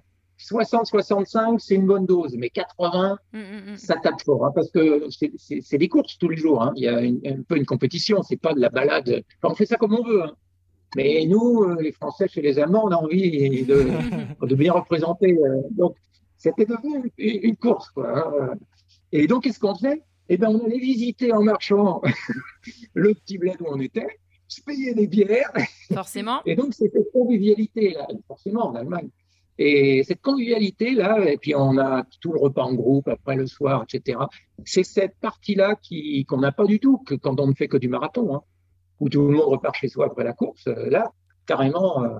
Donc c'est ça qui m'intéressait, à la fois le côté géographique, et puis quand on court, on, je crois que l'esprit mémorise beaucoup mieux le paysage que quand on est en voiture, par exemple. Ah on bah est relaxé, on fait attention à la circulation. Là, on, ça va pas vite, ça va pas vite, on, mémorise, on ferme les yeux, on peut presque refaire l'étape, quoi. C'est, c'est, c'est magique. Et c'est tout ça qui fait du bien. C'est. D'accord. Et alors, tu as parlé euh, de, comment dire, de boissons, mais tu n'as pas parlé d'alimentation. Est-ce que tu peux nous dire euh, qu'est-ce que tu manges pendant ces épreuves et est-ce que tu fais attention à ce que tu manges ou est-ce que c'est euh, la nourriture plutôt plaisir? Alors, euh, on, là aussi, ça dépend si on développe, euh, comme beaucoup, un, un, petit syndrome au niveau de l'alimentation, euh, parce qu'on ne veut pas trop grossir, etc. Mhm. Donc, euh, bon, si on, est, si on développe ce complexe-là, euh, c'est le moment de se lâcher, parce que là, les calories sont énormes. Ah oui. La, la dépense, elle est énorme. Ouais. Énorme. Chaque journée de course, vous vous envoyez pour une semaine de bouffe, normalement pour le, niveau calories. Donc hein. six, semaine semaines de bouffe sur un six jours. euh, sur un six jours, ça fait énorme. Enfin, c'est et puis sur des distances bah supérieures, là, on, ça se voit sur le sur la sur la balance. Hein. Euh, mais le, le, principe, en fait, c'est qu'on a le droit de faire tout ce qu'on veut. Mhm. euh, beaucoup commencent comme comme ils font des trails et des marathons, etc., par charger en sucré ils se rendent bien compte au bout de quelques heures que ça passe ça plus. Après 8 heures, après 8 heures, c'est même plus la peine. Tout le monde le sait. Après 12 heures, on les voit tous en train de vomir sur le bord, ces gens-là. Euh, ils peuvent pas, l'organisme fait un rejet. Donc en fait, il faut que l'alimentation soit normale. Et moi, je, je fais attention à euh, avoir de tout, mais alors en, en quantité, en essayant de, de, de, de, vraiment envoyer. Parce que si vous envoyez pas sur un six jours, euh, au bout de trois jours, vous commencez à avoir froid alors que les autres sont en t-shirt. Ça veut dire que votre organisme, euh, vous avez trop couru. Euh, surtout, moi, j'ai un organisme qui est très endurant, donc je peux courir très très longtemps et donc envoyer des calories et, et arriver à ce bout là où j'ai. Et donc là, je commence à sentir mes jambes. C'est le seul moment. Mhm. Donc je m'arrête, je mange et je mange ce que mon corps a envie. Et je le sais parce que me, les messages, faites des courses de plusieurs jours, vous saurez de quoi il a besoin en fonction de votre état de maintenant et pas en fonction de vos envies du cerveau. On a tous envie de chocolat, on a envie, bon, c'est des, on a tous des envies particulières quand on est en, quand on est en dehors de la course. Mais quand vous êtes en course, ces, ces, ces, ces choses-là vont s'inverser et vous allez ressentir vos vrais besoins euh, de manière très très forte. Et sur les six jours, c'est encore plus, plus C'est ce que je conseille. Je conseille même moi de, de, faire des courses de deux jours ou de enfin, 48 heures ou de six jours euh, pour pour apprendre ses vrais besoins, pour reconnecter son cerveau euh, de l'estomac à son cerveau. Euh, et je conseillerais même ça aux gros, d'ailleurs, aux obèses, parce qu'ils ont une déconnexion entre leurs envies et leurs besoins réels. Mhm. Et là, ça les reconnecte complètement. Donc, on sait ce qu'on veut. En général, on a envie euh, bah, ça peut être évidemment des pâtes, etc., mais ça peut être du gras. On veut du gras. Ouais. On a besoin de. Ouais, ça dépend, ouais. euh, eh oui, ça dépend de l'état où on est. hein. Et l'idée, c'est de rester en équilibre. Ok, ça Voilà. c'est, euh, c'est un. Et après, il y a un- autre message. Ouais, ouais, euh, il y a un autre message que j'aimerais passer, c'est que sur ces grosses, grosses courses-là, on fait tellement de kilomètres qu'on est en déséquilibre au niveau minéraux. Mhm. Donc, ce qu'il y a, c'est que, et en fait, grosso modo, on va manquer de calcium, de magnésium et de fer. Voilà. Moi, je m'en suis rendu compte quand j'ai voulu donner mon sang après un 24 heures où j'ai fait plus de 200 bornes. Ils n'ont pas voulu de mon sang parce qu'il n'y avait plus de fer dedans. Ils m'ont dit non. Ouais. Il n'y a plus rien. Là, vous êtes au, bon, il y avait au niveau minimum, minimum, quoi. Mhm. Il y avait euh, dans la, la limite basse, on a dit, on préfère ne pas le.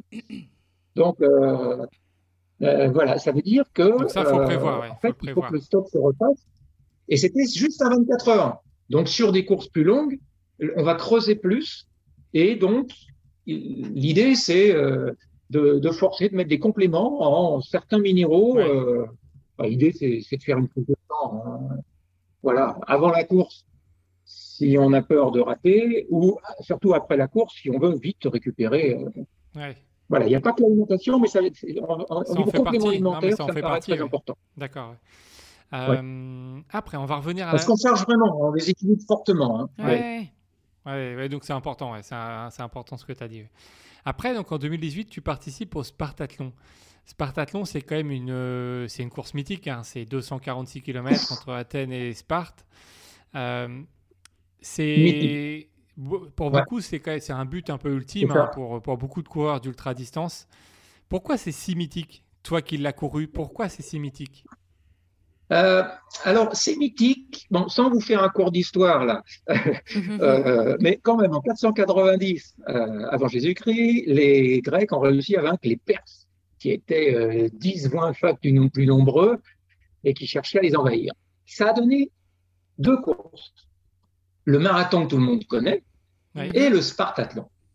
D'accord? C'est là-dessus. C'est-à-dire que ces deux courses sont le symbole de la naissance de euh, l'Europe telle qu'on la connaît, pour- qui, allait être écrasée par l'Asie. Et donc, ça aurait fait un tournant historique. euh, voilà.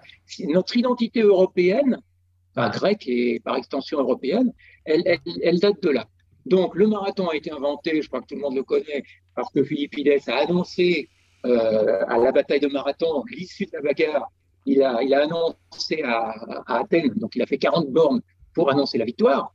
Mais avant cette victoire-là, les quelques jours avant, il a cherché, à, lui il était d'Athènes, il a cherché à avoir l'aide de, de, de Sparte, qui était une, une autre entité importante, guerrière, qui aurait pu joindre ses forces. Donc il a fait l'aller, il a demandé l'aide. Bon, ils ont dit non, mais il est revenu et il s'est fait un aller-retour. Voilà. Donc le Spartathlon est né de là, donc c'est mythique. Les Anglais ont créé une course euh, là-dessus euh, et en fait, euh, euh, je me souviens plus de la première date, mais il y a des dizaines d'années. Là, ils en sont à plus de 30, euh, 30 Ouais. éditions. C'est mythique. Et donc, on part de l'acropole.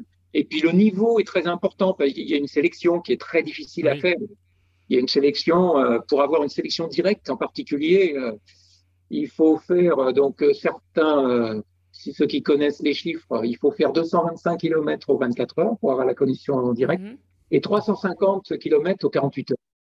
Ouais. Donc, c'est quand même des perfs qui sont pas, C'est pas pas donné à très tout le monde. faciles à faire. Hmm. Et, c'est pour ça que c'est mythique, parce qu'on se retrouve à 400 personnes qui ont tous un gros niveau, ont tous à 10 à leur, imp- à leur imposer, parce que au pied de l'acropole d'Athènes, euh, avec la musique que vous pouvez imaginer, euh, au petit Mhm. jour, etc. Et on part tous en, en groupe, tous à 10 à l'heure. Si on se retourne, on est dernier à 10 à l'heure. Et on part pour Ah ouais. 246 km. donc, euh, Et c'est- ça met un peu voilà. la pression Et- quand même. hein. Ouais, ça met la pression dès le départ. Euh, on a, oui, on a une grosse pression parce que, bah, parce qu'on on voudrait pas la rater. euh. Oui. Voilà. Mhm. donc ça se passe avant. hein. Avant, il faut se qualifier. Donc soit, soit on se qualifie avec une une performance qui est déjà assez bonne à 180 km aux 24 heures. Euh, et à ce moment-là, on est au tirage au sort. On a une chance sur trois de- d'être tiré, donc euh, ça peut peut durer longtemps. Donc j'avais essayé deux fois, de, je me suis fait recaler deux fois au tirage au sort. Et finalement, j'ai décidé de tenter la qualif directe et de faire ça sur un 48 heures. Et j'ai fait ça à Athènes euh, et j'ai réussi et à passer. Passé. Ah, génial. Passé, mais du coup, j'ai dû battre un record hein, pour ça parce que la motivation, elle était là. Après, après deux refus, il fallait pas un troisième. il y avait trois vieux de plus de 60 ans qui avaient fait de tous les temps une perf comme ça. Euh, et j'ai aussi à me caser dedans. Génial. Donc, euh, ouais, ouais, c'était génial. Il fallait. Mais avec ma technique, c'est vrai que ça passe un peu plus facilement. euh, Ça, euh, la technique de s'arrêter et de repartir. Et de- ouais, et- Donc j'avais visé, en fait, quand on a une performance comme ça à faire, les, les, la perf à faire, je l'avais divisée en, six en, en 8 tranches de 6, 8 x 6, 48 heures. Oui. Et sur chaque tranche, j'avais un kilométrage à faire. Et donc je courais, je courais, je courais. Et quand j'avais atteint, je m'arrêtais. Et j'avais gagné le droit de m'arrêter. Et je courais pas pour rien. Donc je faisais la petite tranche, hop, et j'avais gagné 15 minutes de repos et j'avais- etc. Génial. Et j'ai fait ça jusqu'à la fin. Ah, et donc, euh, voilà, et ça m'a fait une course euh, super bien équilibrée, qui est donc plus facile hein, à, à mener. hein. Ouais, parce qu'en Ah, fait, euh, même euh, rien que dans la tête, en fait, se dire partir pour un 48 heures, c'est long, alors que si tu pars forcément pour des, pour Que des par des segments, tranches de 6. voilà, Ouais. par, des, par des segments, Ouais. c'est pas, pas euh, du Tout tout les fait. mêmes courses. Et surtout, garder une marge par rapport à ce qu'on peut faire. Si on se donne un objectif tous les 6 heures qui est un petit peu difficile à atteindre, Mhm. si on n'a pas de marge pour s'arrêter, euh, on va Ça va être dur. ouais. toujours être à la pêche, toujours. Alors que là, j'étais complètement à l'inverse. Et la preuve, c'est que dans les 45 dernières minutes, il me restait du temps. Les jambes sont parties à 12 à l'heure. 12 à l'heure, c'est une allure supersonique pour les, pour ces, Ouais. ces à 5 minutes autour, mais c'était complètement de la folie, quoi. Je- Mhm. J'étais libéré et l'organisme était adapté, euh, libéré, jamais de. Bref, une course idéale. Euh, pour ceux qui veulent essayer, euh, c'est des techniques faciles qui maximisent les chances de succès. Ça maximise pas la performance, mais attention, on va pas faire un, un son Mhm. super top avec ça. Mais de toute façon, on le fait jamais du premier coup. Mais on va le faire avec confiance. Et rien n'empêche à la deuxième, euh, sur un 48 heures, par exemple, la deuxième journée, de diminuer un petit peu les pauses, de, marcher un petit peu dans les, dans les endroits où on, hein, une fois que, si tout va bien, euh, ça, ça maximise la performance pour un, pour des premiers essais. Voilà. Ouais. Et après, euh, on tient compte de ce qu'on a fait pour rajouter et pour, pour progresser. Enfin, c'est comme ça que moi je le conçois l'ultra. Hein. C'est, c'est, il faut que l'organisme soit bien jusqu'au bout. On peut pas faire comme un marathon où on arrive déglingué. Euh, C'est de la gestion. C'est de la gestion. L'équilibre, Vous ce que pouvez dis forcer. euh, tout le temps. Le mental peut forcer. Ouais. Il peut forcer sur 30 minutes sur un marathon, sur 45 minutes. Il va pas forcer sur plusieurs jours, hein, le moral. Mhm. Donc euh, voilà, on a, on a tout de suite compris que sur ces grandes, grandes courses, euh, même sur un 200 bornes, si on n'arrive plus au bout de 150, le moral pendant 50 bornes, on n'avance plus. euh, non, c'est pas possible. C'est vrai. C'est Certains très, le font, hein, mais voilà quoi. Mm. Et c'est mauvais. En- on, va, on va continuer. En 2019, tu fais un 6 jours en intérieur aussi.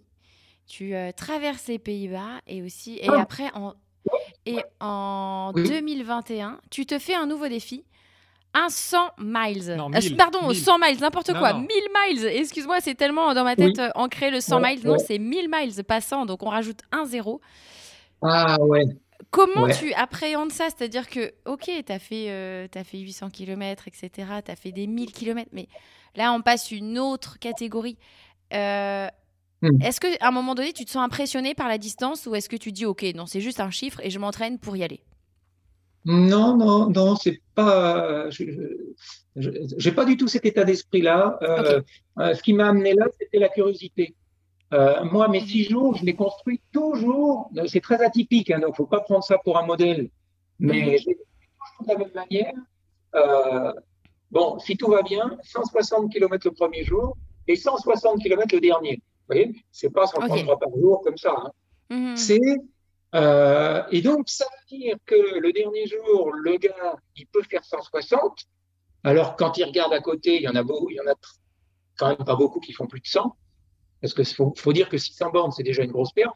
Alors Oui, en oui, 100 bah bornes oui. le dernier jour, euh, il n'y en a pas beaucoup. Et, le gars, il a 460. Donc, ça paraît complètement euh, stratosphérique. Hein. Et donc, euh, quand on est comme ça, on se dit, mais qu'est-ce qui se passe après? Ok, 800 bornes en 6 jours, c'est très bien, c'est magnifique, mais est-ce que l'organisme est si en équilibre que ça? Ou est-ce qu'il y a un moment où il va y avoir des nouveaux, des choses à apprendre, des, mhm. il va se passer encore quelque chose, un mur, le mur du 970e. c'est ça. On est loin du 30e, hein, le mur du 30e, hein, mais. et... Ouais, ouais, oui, oui. Et, donc, c'est la curiosité, en fait, de dire est-ce que vraiment je détiens les, le, le, le, régime permanent qui peut permettre au corps humain d'aller euh, aussi loin qu'il veut ou pas? Et en fait, euh, c'était ça. Euh, donc j'avais décidé, euh, j'avais pas mis de chiffrage, hein, mais j'avais décidé de courir, de, de, de dormir ce qu'il fallait, etc.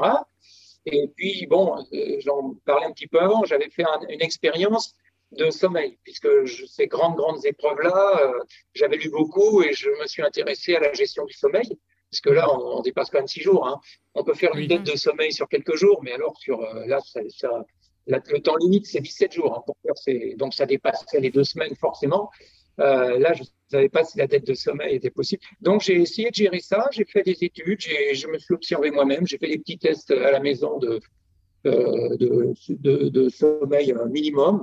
Et, je suis parti sur, euh, au départ, l'envie de faire deux cycles de sommeil la nuit. Juste deux cycles.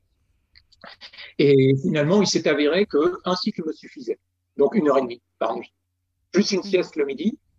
Et puis, euh, je suis parti là-dessus. Et donc, ça, ça a duré euh, pendant euh, bah, plus de la moitié de la course. Voilà, ce régime-là, ce qui paraît complètement fou, j'en étais le premier surpris. Oui, bah oui.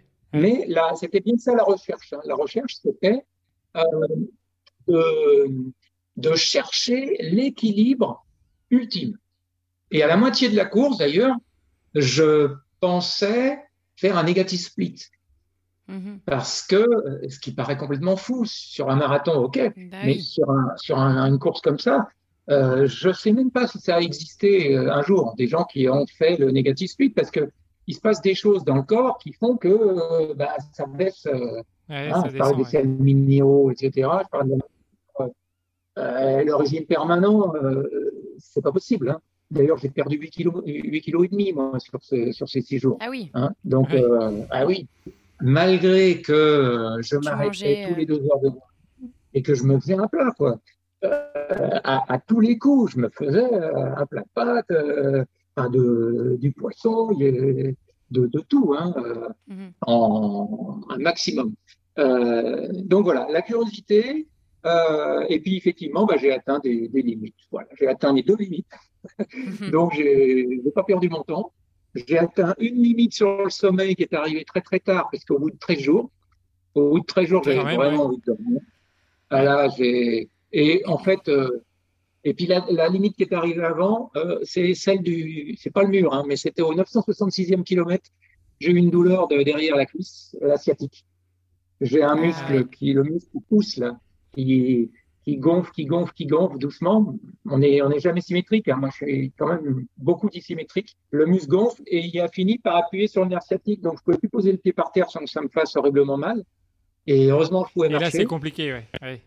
Et là, c'est compliqué. J'aurais, j'aurais anticipé ça.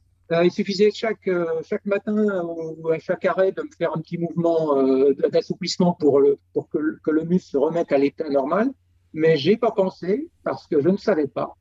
Hmm. Et 966e, bing, je me suis retrouvé à marcher. Hélas, j'étais encore à 650 bornes de l'arrivée. voilà. Et donc, je me suis expérimenté, moi qui ne suis pas marcheur, qui n'ai jamais marché de ma vie, euh, en train de faire 650 bornes de marche pour terminer mon 1000 miles. Donc voilà, expérience un petit peu penaude, mais bon, euh, content d'avoir fait un 1000 miles en 15 jours. Voilà, voilà. Ouais, donc l'expérience quand même. Euh, l'expérience tu auras encore appris, auras encore appris des choses. Il y a encore des choses à apprendre après, après 800 bornes. Ouais, ouais, ouais. Hmm. Et, ah, là, bien, j'espère bien y retourner, enfin si tout va bien, hein, y retourner pour bah, pour boucler ce truc-là en courant, quoi. Voilà. Ouais. Est-ce que il y a une personne qui t'inspire, une personne euh, dont les performances t'inspirent, quelqu'un qui t'impressionne Est-ce que tu as, un modèle, euh, quelqu'un, tu te dis, euh, voilà Ouais, absolument. C'est très facile. Hein. C'est très facile, tout le monde le connaît. celui qui m'inspire, et je, j'étais abonné à Spiridon malgré que j'étais juste marathonien quand j'étais jeune. Je m'étais abonné par Spiridon, ceux qui les anciens connaissent, c'est une revue qui n'existe plus, et euh, où on parlait d'ultra aussi. Et j'ai toujours été impressionné par les résultats de, de Yanis Kouros, qui est euh, le, le, coureur mythique, qui a gagné le Spartaton plusieurs fois avec le record de loin, qui, qui avait jusqu'à il y a un mois le record du 24 heures.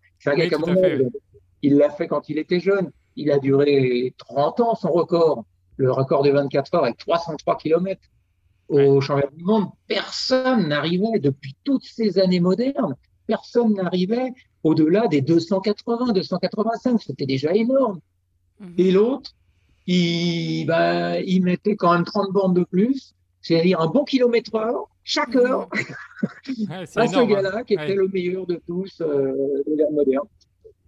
Donc il a peut-être fallu euh, voir l'arrivée des chaussures euh, qui rebondissent, peut-être. Ah, pour que deux personnes sur la même course battent le record.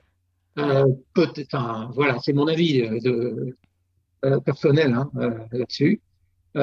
mais donc lui m'inspire beaucoup parce que à la fois il était excellent sur des grandes épreuves non-stop, sur des 24 heures, 48 heures évidemment, 6 jours.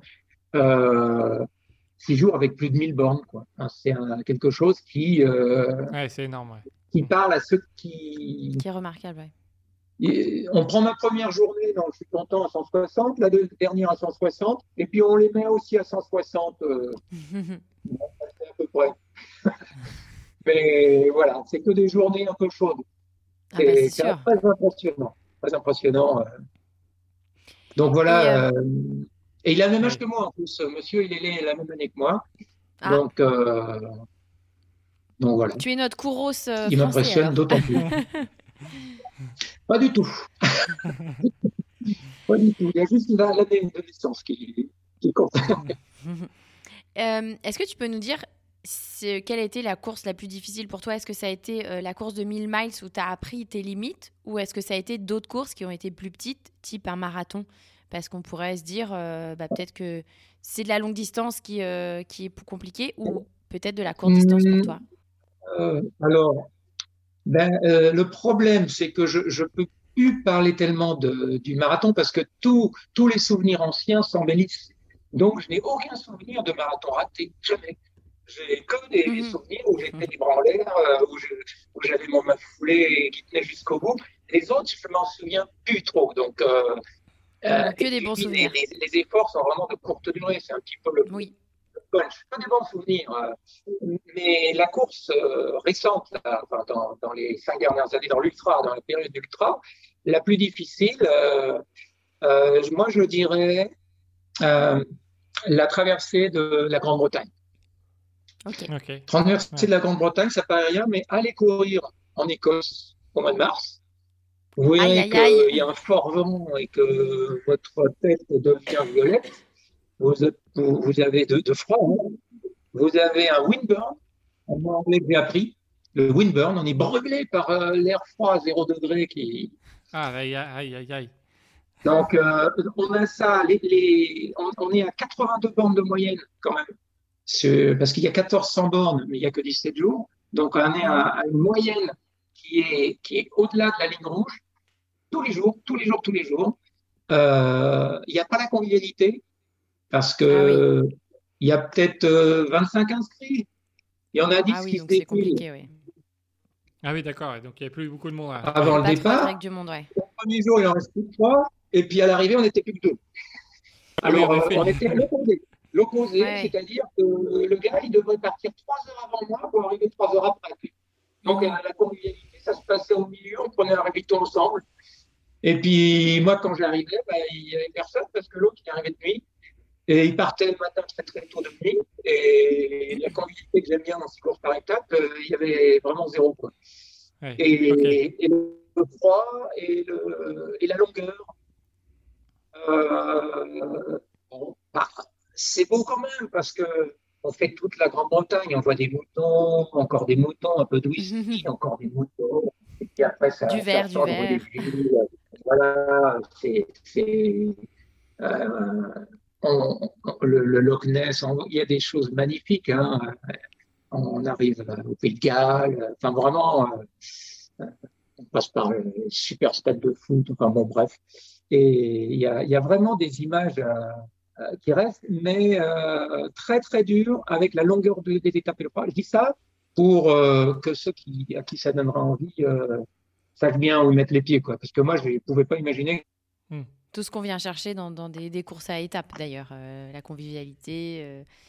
Euh, Tout ce que je viens chercher moi, j'ai pas vraiment, j'ai pas trouvé. Bon, évidemment, ben, alors, j'ai gagné la course, mais quand, on regarde, il y a un premier et un dernier. Alors, ouais. c'est anecdotique, ouais, presque. Voilà, c'est vraiment, il n'y a pas de, valeur particulière. Alors, on a, on a une dernière question avant de passer aux petites questions euh, finales. On voulait parler du format Backyard Ultra. C'est un ah, format que, tu as, que tu as testé. Alors toi, Jean-Louis, qui, qui, fait des, euh, qui fait des, des distances euh, super longues, on a vu hein, tout ce que, tout ce que tu as fait. Et le format, donc Backyard Ultra, Tu étais, donc étais à, à Osogor, euh, là où on a organisé notre, notre Infinity Trail. Tu as fait, je crois, 15 tours. C'est un format particulier puisque tu peux pas faire euh, les pauses comme tu aimes bien les faire. Tu segmenter, etc. Là, toutes les heures, tu vas prendre le départ. Oui. Comment, comment tu, hmm. tu analyses ce, ce, format, ce format de course où tu as une boucle de 6,7 km et il faut prendre un départ toutes les heures C'est rythmé, tu peux pas te poser quand tu veux. Euh, comment tu l'as, tu as trouvé cette, ce format par rapport à tout ce que tu as fait? Alors, euh, donc moi, euh, donc pour ma, ma, dernière grande course, c'était les 1000 miles. Donc j'avais travaillé différemment mon entraînement. J'avais créé un entraînement spécifique pour essayer d'avoir un régime permanent qui dure plus que six jours.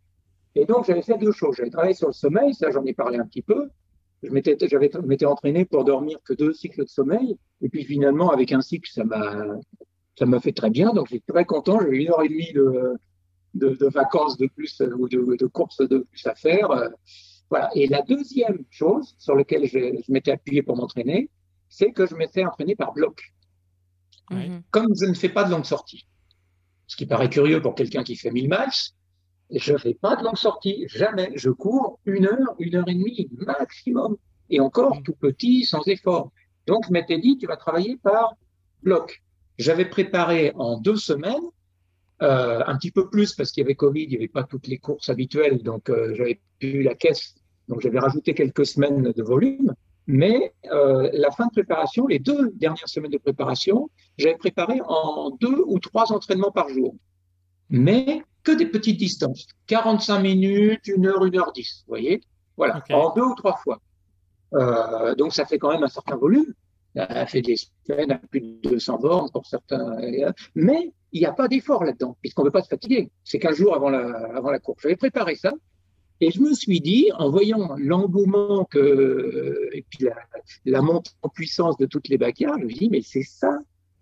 C'est, ça pourrait être un bon entraînement. Et en plus, je suis convaincu, encore maintenant après vous l'avoir fait, que c'est un excellent passage pour, avant de faire des courses comme 48 heures ou 6 jours, c'est un excellent passage de passer par une backyard parce que ça vous évite tout un tas de bêtises qu'on pourrait faire et que les débutants font et qui ne connaissent pas ces formules-là, du, du genre partir trop vite, du genre euh, ne pas s'arrêter. Là, on est forcé de s'arrêter. Ne serait-ce qu'une minute. si on dépasse l'heure, on est éliminé. Vous avez bien vu ça. Euh, donc, euh, donc j'ai essayé un backyard. Je m'étais inscrit euh, à un backyard l'année dernière, mais ça s'est transformé en backyard chacun de son côté chez soi. En, ah Donc, donc j'avais fait chez moi un parcours. moi, comme j'habite à Premont, j'ai beaucoup de côtes. Donc j'ai fait un parcours le plus pas que je pouvais, mais voilà, ça a duré 12 heures. J'ai fait 12 fois 40 minutes. Et puis après, j'étais tout seul. Donc, je me suis dit, bah, je ne vais pas continuer tout seul. Ils ont tous arrêté les autres. Donc, euh, oui, c'est la backyard. Le principe de la backyard, exactement. J'ai fait que 12, 12 heures. Bon, pas beaucoup. Et puis ça m'a fait une première expérience. Et là, je me suis dit quand même, 40 minutes, en plus avec les côtes, non, non, ça aurait pas, là, ça aurait pas duré des jours. Hein. donc j'avais mal visé. Et à la backyard, donc je me suis inscrit à, votre backyard, très très bien organisé d'ailleurs. et, et avec, oui, avec les filles qui poussent aussi à repartir parce qu'ils ont bien besoin d'un petit coup de pouce, les gars. Hein eh coup de il faut, il faut. Ouais. la nuit qui doit se lever, bah, là, il se lève plusieurs fois par nuit. Hein. Donc, ça fait du bien le coup de, de, de, pouce à faire. Hein. Donc, voilà. Et bien organisé. Et du coup, je suis parti sur 50 minutes. Voilà. En mhm. plus, j'avais un 6 jours, 15, jours avant, donc j'étais très, quand même assez fatigué. J'ai fait 650 bornes. Donc, j'étais pas. Et donc, j'ai 50 minutes. Et là, je me suis aperçu que 50 minutes, c'était excellent pour, pour durer longtemps pour quelqu'un C'était à l'équilibre. Voilà. Et je ressentais cet équilibre-là, qui n'était pas permanent, parce que quand on part avec un, un, organisme qui est un petit peu fatigué, euh, on n'a pas les mêmes, les mêmes impressions. Donc, j'avais annoncé 20 tours pour euh, me rendre compte de ce que c'était de passer la nuit, etc. Et puis finalement, bon, au bout de, au bout de 15 tours, euh, on était deux, trois là à se dire, bon, Là, ça fait 100 bornes. on, s'est arrêté tous en même temps, j'ai eu l'impression, puis d'autres ont continué beaucoup plus longtemps. Puis l'objectif pour moi, c'était pas, c'était encore de faire une autre expérience. Et ce que j'en retire, c'est que c'est un format dans lequel on peut goûter à l'ultra sans en avoir l'impression. Parce qu'en fait, on ne fait que des 6 bornes 7. On fait 6 bornes 7, 6 bornes 7, voilà. Et puis en général, au début, on a du temps pour euh, se relaxer, il faut surtout pas oublier de s'alimenter, de, se relaxer, euh, voilà, et de fermer les yeux un peu. Quelques minutes suffisent. Hein. Et les quelques premières minutes de récup, hein, on voit quand on fait des fractionnés, euh, on récupère jamais 15 minutes, on récupère une minute, une minute trente. Allez, les quelques premières minutes sont cruciales. Si on sait profiter de ça, c'est excellent. Après, ça sert à rien de, de s'arrêter plus. Et ça, on se rend compte, chacun, et je pense que c'est un excellent, une excellente épreuve, très très ludique avec de l'ambiance, pour, euh, avec toujours les coups de, des arrivées toutes les heures, etc. Il y a toujours une motivation qui arrive, une, certaine ambiance pour euh, bah, se retrouver sans avoir, euh, sans le vouloir en fait, dans l'ultra en disant bah, ça fait une journée que je tourne, une journée et demie, ça fait déjà 100 bornes, 150 bornes, etc. Et ça, c'est l'ultra. Et par, par, la bonne, par la bonne approche, l'approche qui respecte son corps et ne pas lui demander de faire, de faire jusqu'à sa casse. Là, c'est, pour moi, c'est la mauvaise approche. Faire un gros, gros bloc de course, ça a toujours été euh, euh, terrible. Quoi. Mmh. On voit la vitesse qui diminue, etc. Là, au contraire, on voit que la vitesse, elle, et on voit très vite qu'au bout de quelques tours, les, ceux qui font moins de 40 minutes, bah, très très vite, ils se retrouvent au-dessus des 40 minutes. Et puis dans la nuit, ils se retrouvent tous à 50. Ah, qu'est-ce qui se passe? Eh ben, c'est ça, c'est 50. Et si tu avais fait ça dès le début, peut-être que tu pourrais sauter en l'air. Alors que là, euh, tu as les gens qui commencent à glipper. Hein. Donc, euh, et je pense que c'est un excellent truc pour ça. Ouais. Et on, on l'a vu, de toute façon, ceux qui font 35 minutes, 40 minutes sur ces formats-là, sont pas les, les, derniers. C'est ceux eh qui font au-delà de 50 eh minutes sur les boucles qui restent euh, le plus longtemps et qui tiennent parce qu'ils ont cette régularité, cet équilibre. Ils sont pas en train de pousser, de puiser dans leur, euh, leurs efforts et ils peuvent se reposer. Enfin, ils peuvent se reposer, mais parfois c'est peut-être trop poussé par rapport à certaines personnes qui mettraient 50 minutes où là on sent que bah, on s'assoit, on n'est pas trop haut dans le cardio, on peut manger parce que ça c'est important et on peut repartir tranquillement euh, ensemble. Et puis, moi, je, donne un, message aux, vieux, hein, donc pas 65 comme moi, hein, parce qu'il n'y en a pas. Il en a pas beaucoup qui font des backyards, mais euh, allez-y parce que la vitesse ne compte pas. Vous êtes requalifié parce qu'il suffit de faire 6,7 km/h. Hein Donc c'est accessible.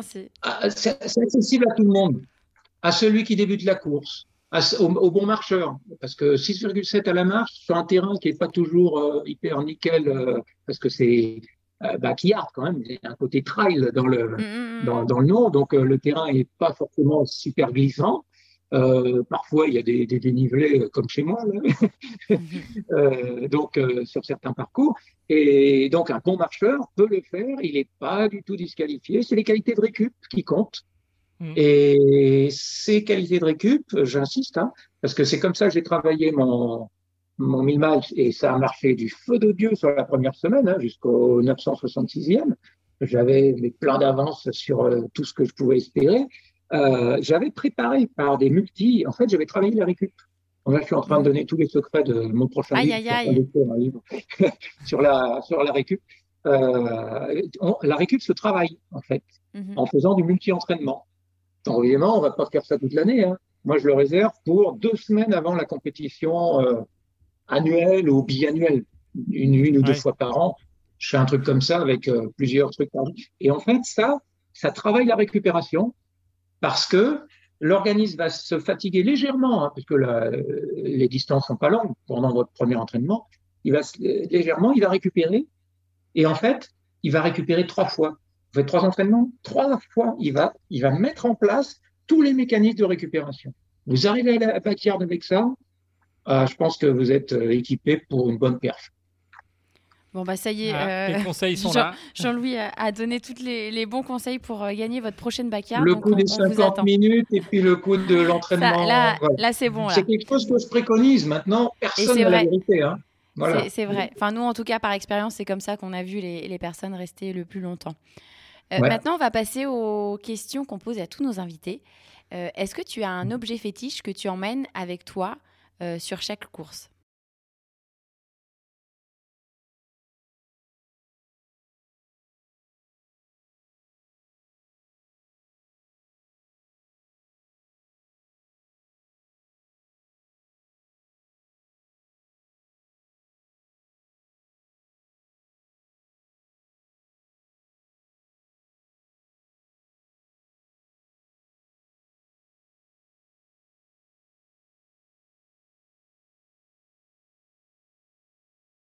Oh, alors là, euh, pas du tout. Là, je peux pas. je- J'ai rien de rigolo. Là. Non. Eh ben, J'ai vu certains qui ont des, des peluches, des choses comme ça. Alors là, franchement, non, j'ai rien du tout. euh, Pas non. besoin, hein, il y, il y en a qui n'ont pas de gris-gris. On la passe celle-là. Si tu devais rencontrer Jean-Louis Vidal, qu'est-ce que tu lui dirais? Oula. Euh, alors, si je, ça dépend à quel âge je le rencontre. Ah, ça. Maintenant, Ah, si tu le aujourd'hui, rencontres maintenant, Parce là. que ça- maintenant, avec le, ben non, maintenant avec le même âge, ouais. Euh, mais étant qui alors? Étant euh, un Et- coureur, euh, Étant une personne euh, extérieure que tu ne connais pas, si tu te rencontres toi, voilà. qui m'a. Euh, je rencontrerai le Jean-Louis Vidal jeune. Euh, Je lui dirais surtout n'arrête pas tant que ça parce que ça fait très mal quand tu reprendras. Ne f- ne fais pas tes 15 ans de pause. euh, oui, oui, euh, oui, oui. Oui, parce que le dos se bloque. Hein. Après, on se croit vieux, content et que, en fait, on, pas du tout. euh. Euh, euh, non, bah écoute, euh, qu'est-ce que je lui dirais? Je crois que je lui dirais, quand même, est-ce que tu n'en fais pas un peu trop? Ah. Et parce que quand on regarde euh, sur l'année, je fais des années qui sont autour de 8000 bornes, donc qui paraissent énormes. Mais quand on regarde mes semaines, je fais des semaines, des semaines sous les 100 bornes. Alors, c'est quoi? Le Jean-Louis? Ouais, Il court, il court pas la semaine de l'année. Mais alors, il fait des bêtises comme un, un 6 Un jours à e-bike. 800 bornes, par étape à 1400, euh, et puis, et puis un 1000 miles. Ça fait péter le compteur. Et donc, l'aspect, c'est. Et puis, quand il poste sur Facebook, il va po- poster juste les deux semaines où il y a plus de 200, là, euh, genre, euh, c'est juste pour dire, voilà comment je m'entraîne. euh, et les gens assimilent ça en disant, oh, celui-là, il, il fait que ça. Non, non, non. euh, voilà. Donc, je lui répondrai, j'ai pas l'impression. Ouais. Évidemment, ça pète le compteur sur quelques courses, mais la moyenne, euh, c'est la moyenne qui fait, Ouais. qui fait les 8000. quoi. Qu'est-ce que tu réponds à tous les gens qui te disent que tu es un ouf? Ah, alors, ben, carrément, euh, euh, il y en a pas beaucoup parce que j'ai très, très vite appris à ne pas parler de chiffres. Donc, mhm. Parce que Quand je rencontre des gens, euh, soit ils, ils savent ce que je fais, à ce moment-là, oui, ça, cela, mais les autres, non, on ne parle pas de chiffres, à moins que vraiment ils posent des questions, jamais de chiffres, parce que ça fausse complètement le. J'ai appris ça tout jeune, hein. tout jeune, je faisais 2,30 et un peu au marathon, là. Euh, dès que je sortais ce chiffre-là, ça y est, il y avait comme un jugement.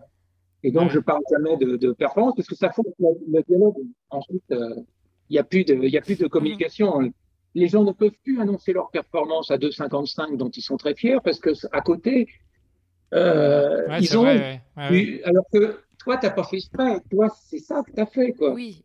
Là, j'ai gagné le marathon euh, en 2,30 euh, telle année à Orléans. Mais je suis pas content parce qu'il y avait du vent, j'ai dû rester derrière des lents à 2,35 et j'ai pu m'échapper que dans les cinq derniers. Donc mon chrono n'est pas bien, mais j'ai gagné. Et les gens peuvent pas comprendre ça, même si tu as envie de le dire mhm. comme ça. Tu dis ouais, je suis content, j'ai gagné le marathon, c'est tout.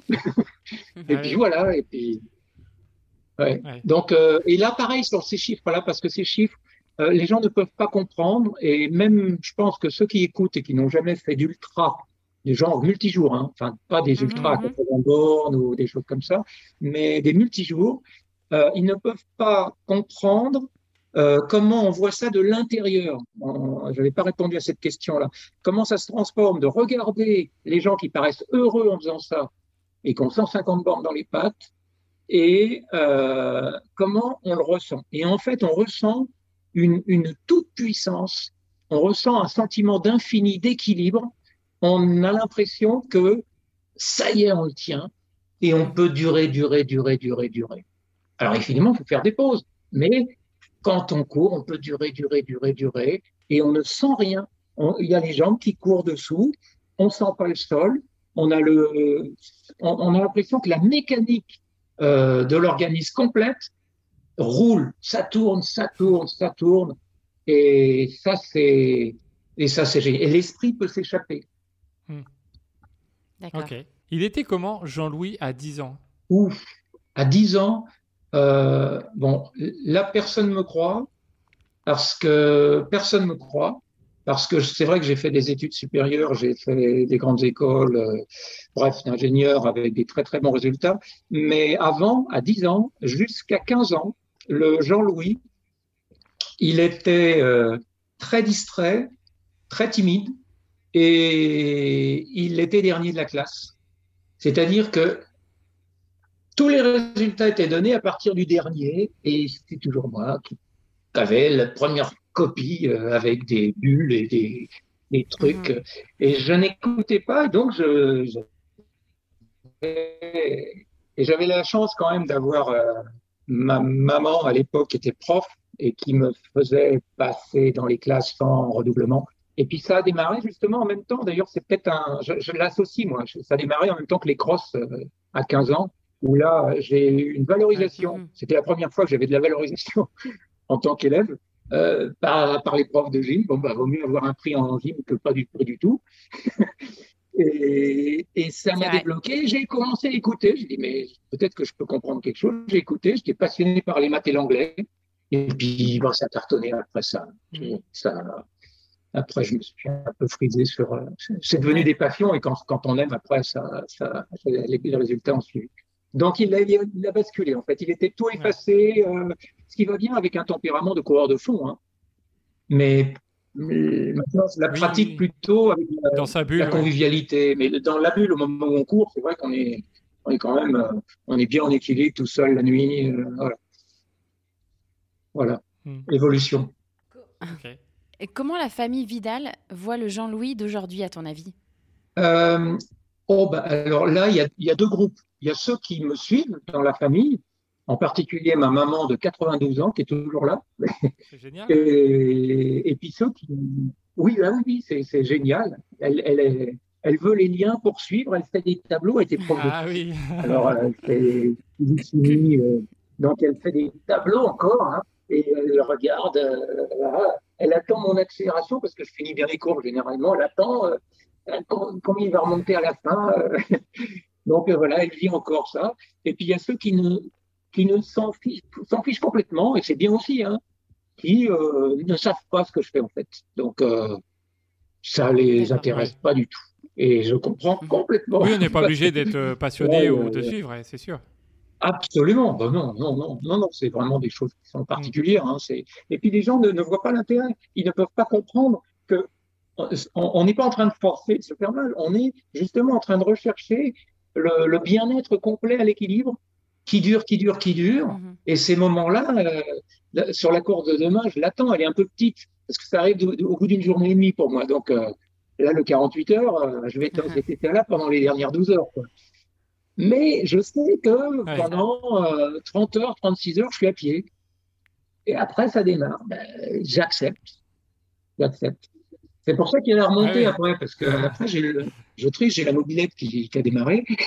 Donc, ça tourne, je suis, je suis bien au Spartathlon d'ailleurs. euh, Au Spartathlon que j'avais réussi, ça s'est terminé comme ça. J'ai terminé euh, sur les chapeaux de roue, alors que tout le monde était Ouais, en fatigué. accélérant. Euh, ouais.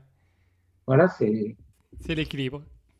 C'est quoi les prochaines aventures de Jean-Louis? Alors, tu l'as dit, demain, euh, tu as Oui. un, un 48 heures. C'est ça. Mais c'est quoi les, les prochaines grandes, grandes aventures, les, les, les projets euh, Ouais. Pour, euh, pour euh, les prochains mois Alors, j'ai, ouais, enfin, j'ai, j'avais en projet de, de faire une traversée de l'Australie parce que c'est un pays qui me, qui me fascine. C'est à l'autre bout du monde, euh, voilà, et ça fascine pas mal des Mhm. Français. Hein. A- ça s'est fait plusieurs fois. Ça s'est fait plusieurs fois dans le sens de la largeur. Et moi, j'a- j'a- j'avais tout organisé. J'avais même trouvé euh, quelques sponsors pour m'aider parce que emmener des gens euh, sur, ça, ça dure un mois. Hein. Ça, ça fait quand même 3800 bornes, Ouais. hein, traverser l'Australie. Donc, je voulais pas faire Sydney Perth comme euh, les autres, mais je voulais faire un truc nord-sud pour traverser euh, la latitude, pour changer carrément de climat, etc. Puis voir un petit peu de Cambrousse. Et avec le Covid, en fait, ça, ça s'est pas fait du tout parce que c'était prévu pour euh, août 2020. euh, et là, euh, Ah c'est fermé jusqu'en 2023. Hein, et puis, du jour au lendemain, ils peuvent fermer une des frontières entre les États. Donc, euh, on peut pas embarquer des gens là-dedans. Donc, ça, ça aurait été bien de faire une traversée nord, enfin, sud-nord de, euh, de Melbourne jusqu'à Darwin, là-haut, euh, en traversant que de la Mhm. Cambrousse, euh, des, traverser des villages aborigènes, etc. Enfin, c'était ça un peu l'aventure que dont je rêvais. Bon, c'est repoussé, mais bon, à l'âge que j'ai, euh, si on repousse de 5 ans quand on a 65, euh, bon, c'est difficile. Ouais. Donc, euh, ben, ça, c'est. euh, voilà, donc je vais me, je vais me rabattre sur euh, les 1000 miles, un 1000 miles réussi, ce qui est pas vraiment une aventure parce que j'ai déjà vécu ça, mais je voudrais boucler ça vraiment euh, en équilibre jusqu'à la fin, à la fois en sommeil et ouais. en équilibre J'étais parti sur 125 km par jour. Euh, après, j'ai réduit à Mhm. 110 parce que pour avoir plus de temps, simplement, et pour assurer Mhm. de durer plus. Euh, Mhm. et puis l'idée, c'est de, de, de faire ça jusqu'à la fin pour faire un, un bon mille masses. euh, voilà. Et puis sinon, j'ai j'ai des choses en projet aussi un petit peu plus limitées, mais bon, qui sont toujours sympas. Euh, euh, donc, euh, je ne sais pas si vous connaissez Lucas Papi, sûrement. Oui. Oui. Donc, euh, bon, euh, il a dans l'idée d'organiser, comme il avait fait avec Claire, euh, des, des grandes virées comme ça euh, au Portugal. euh, voilà. De faire l'Appalachian Trail. C'est un Ah. grand trail aux États-Unis qui fait quand même 3000 bornes, quoi. Ouais, c'est les chemins mythiques ouais, là-bas. ouais. Ouais, ouais, un des chemins mythiques, euh, l'Appalachian Trail. Donc, euh, mais là, ce serait course rando, quoi. Mhm. Oui, Euh, oui. Voilà.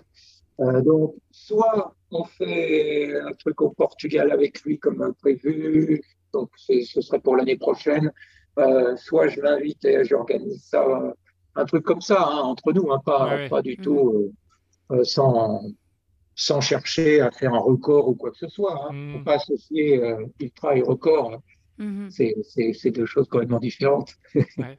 D'accord. Et ben, on- Ben, par hasard, quoi. Quand on, quand vraiment toutes les conditions sont là. Mais bon, moi, je, ça ne s'anticipe pas. euh, Enfin, c'est pas mon état d'esprit, quoi, de, Ouais. de d'accord. faire. euh, donc là, 3000 bornes, ça ferait quand même, euh, bon, on va se dire 100 bornes par jour, ça fait quand même un mois, quoi. Voilà, Oui, oui. ça fait partir un mois, voire un peu plus, parce qu'avec le dénivelé, tout ça. enfin, les- Mm. Bah oui. Donc, c'est des choses qui font. Et ben, on Et puis maintenant, ça. en tant que retraité, j'ai Oui, c'est bah oui. Mais en tout cas, on suivra ça euh, avec, avec plaisir, vu qu'on suit déjà Lucas, euh, Claire. Maintenant, on, est, au- on, on vous suivra en trio, Ouais. euh, si vous faites un truc tous les trois ou tous les deux. Est-ce que tu as Voilà, ça faire. Est-ce que tu as un dernier mot pour tous ceux qui nous écoutent et qui nous ont écoutés jusque-là?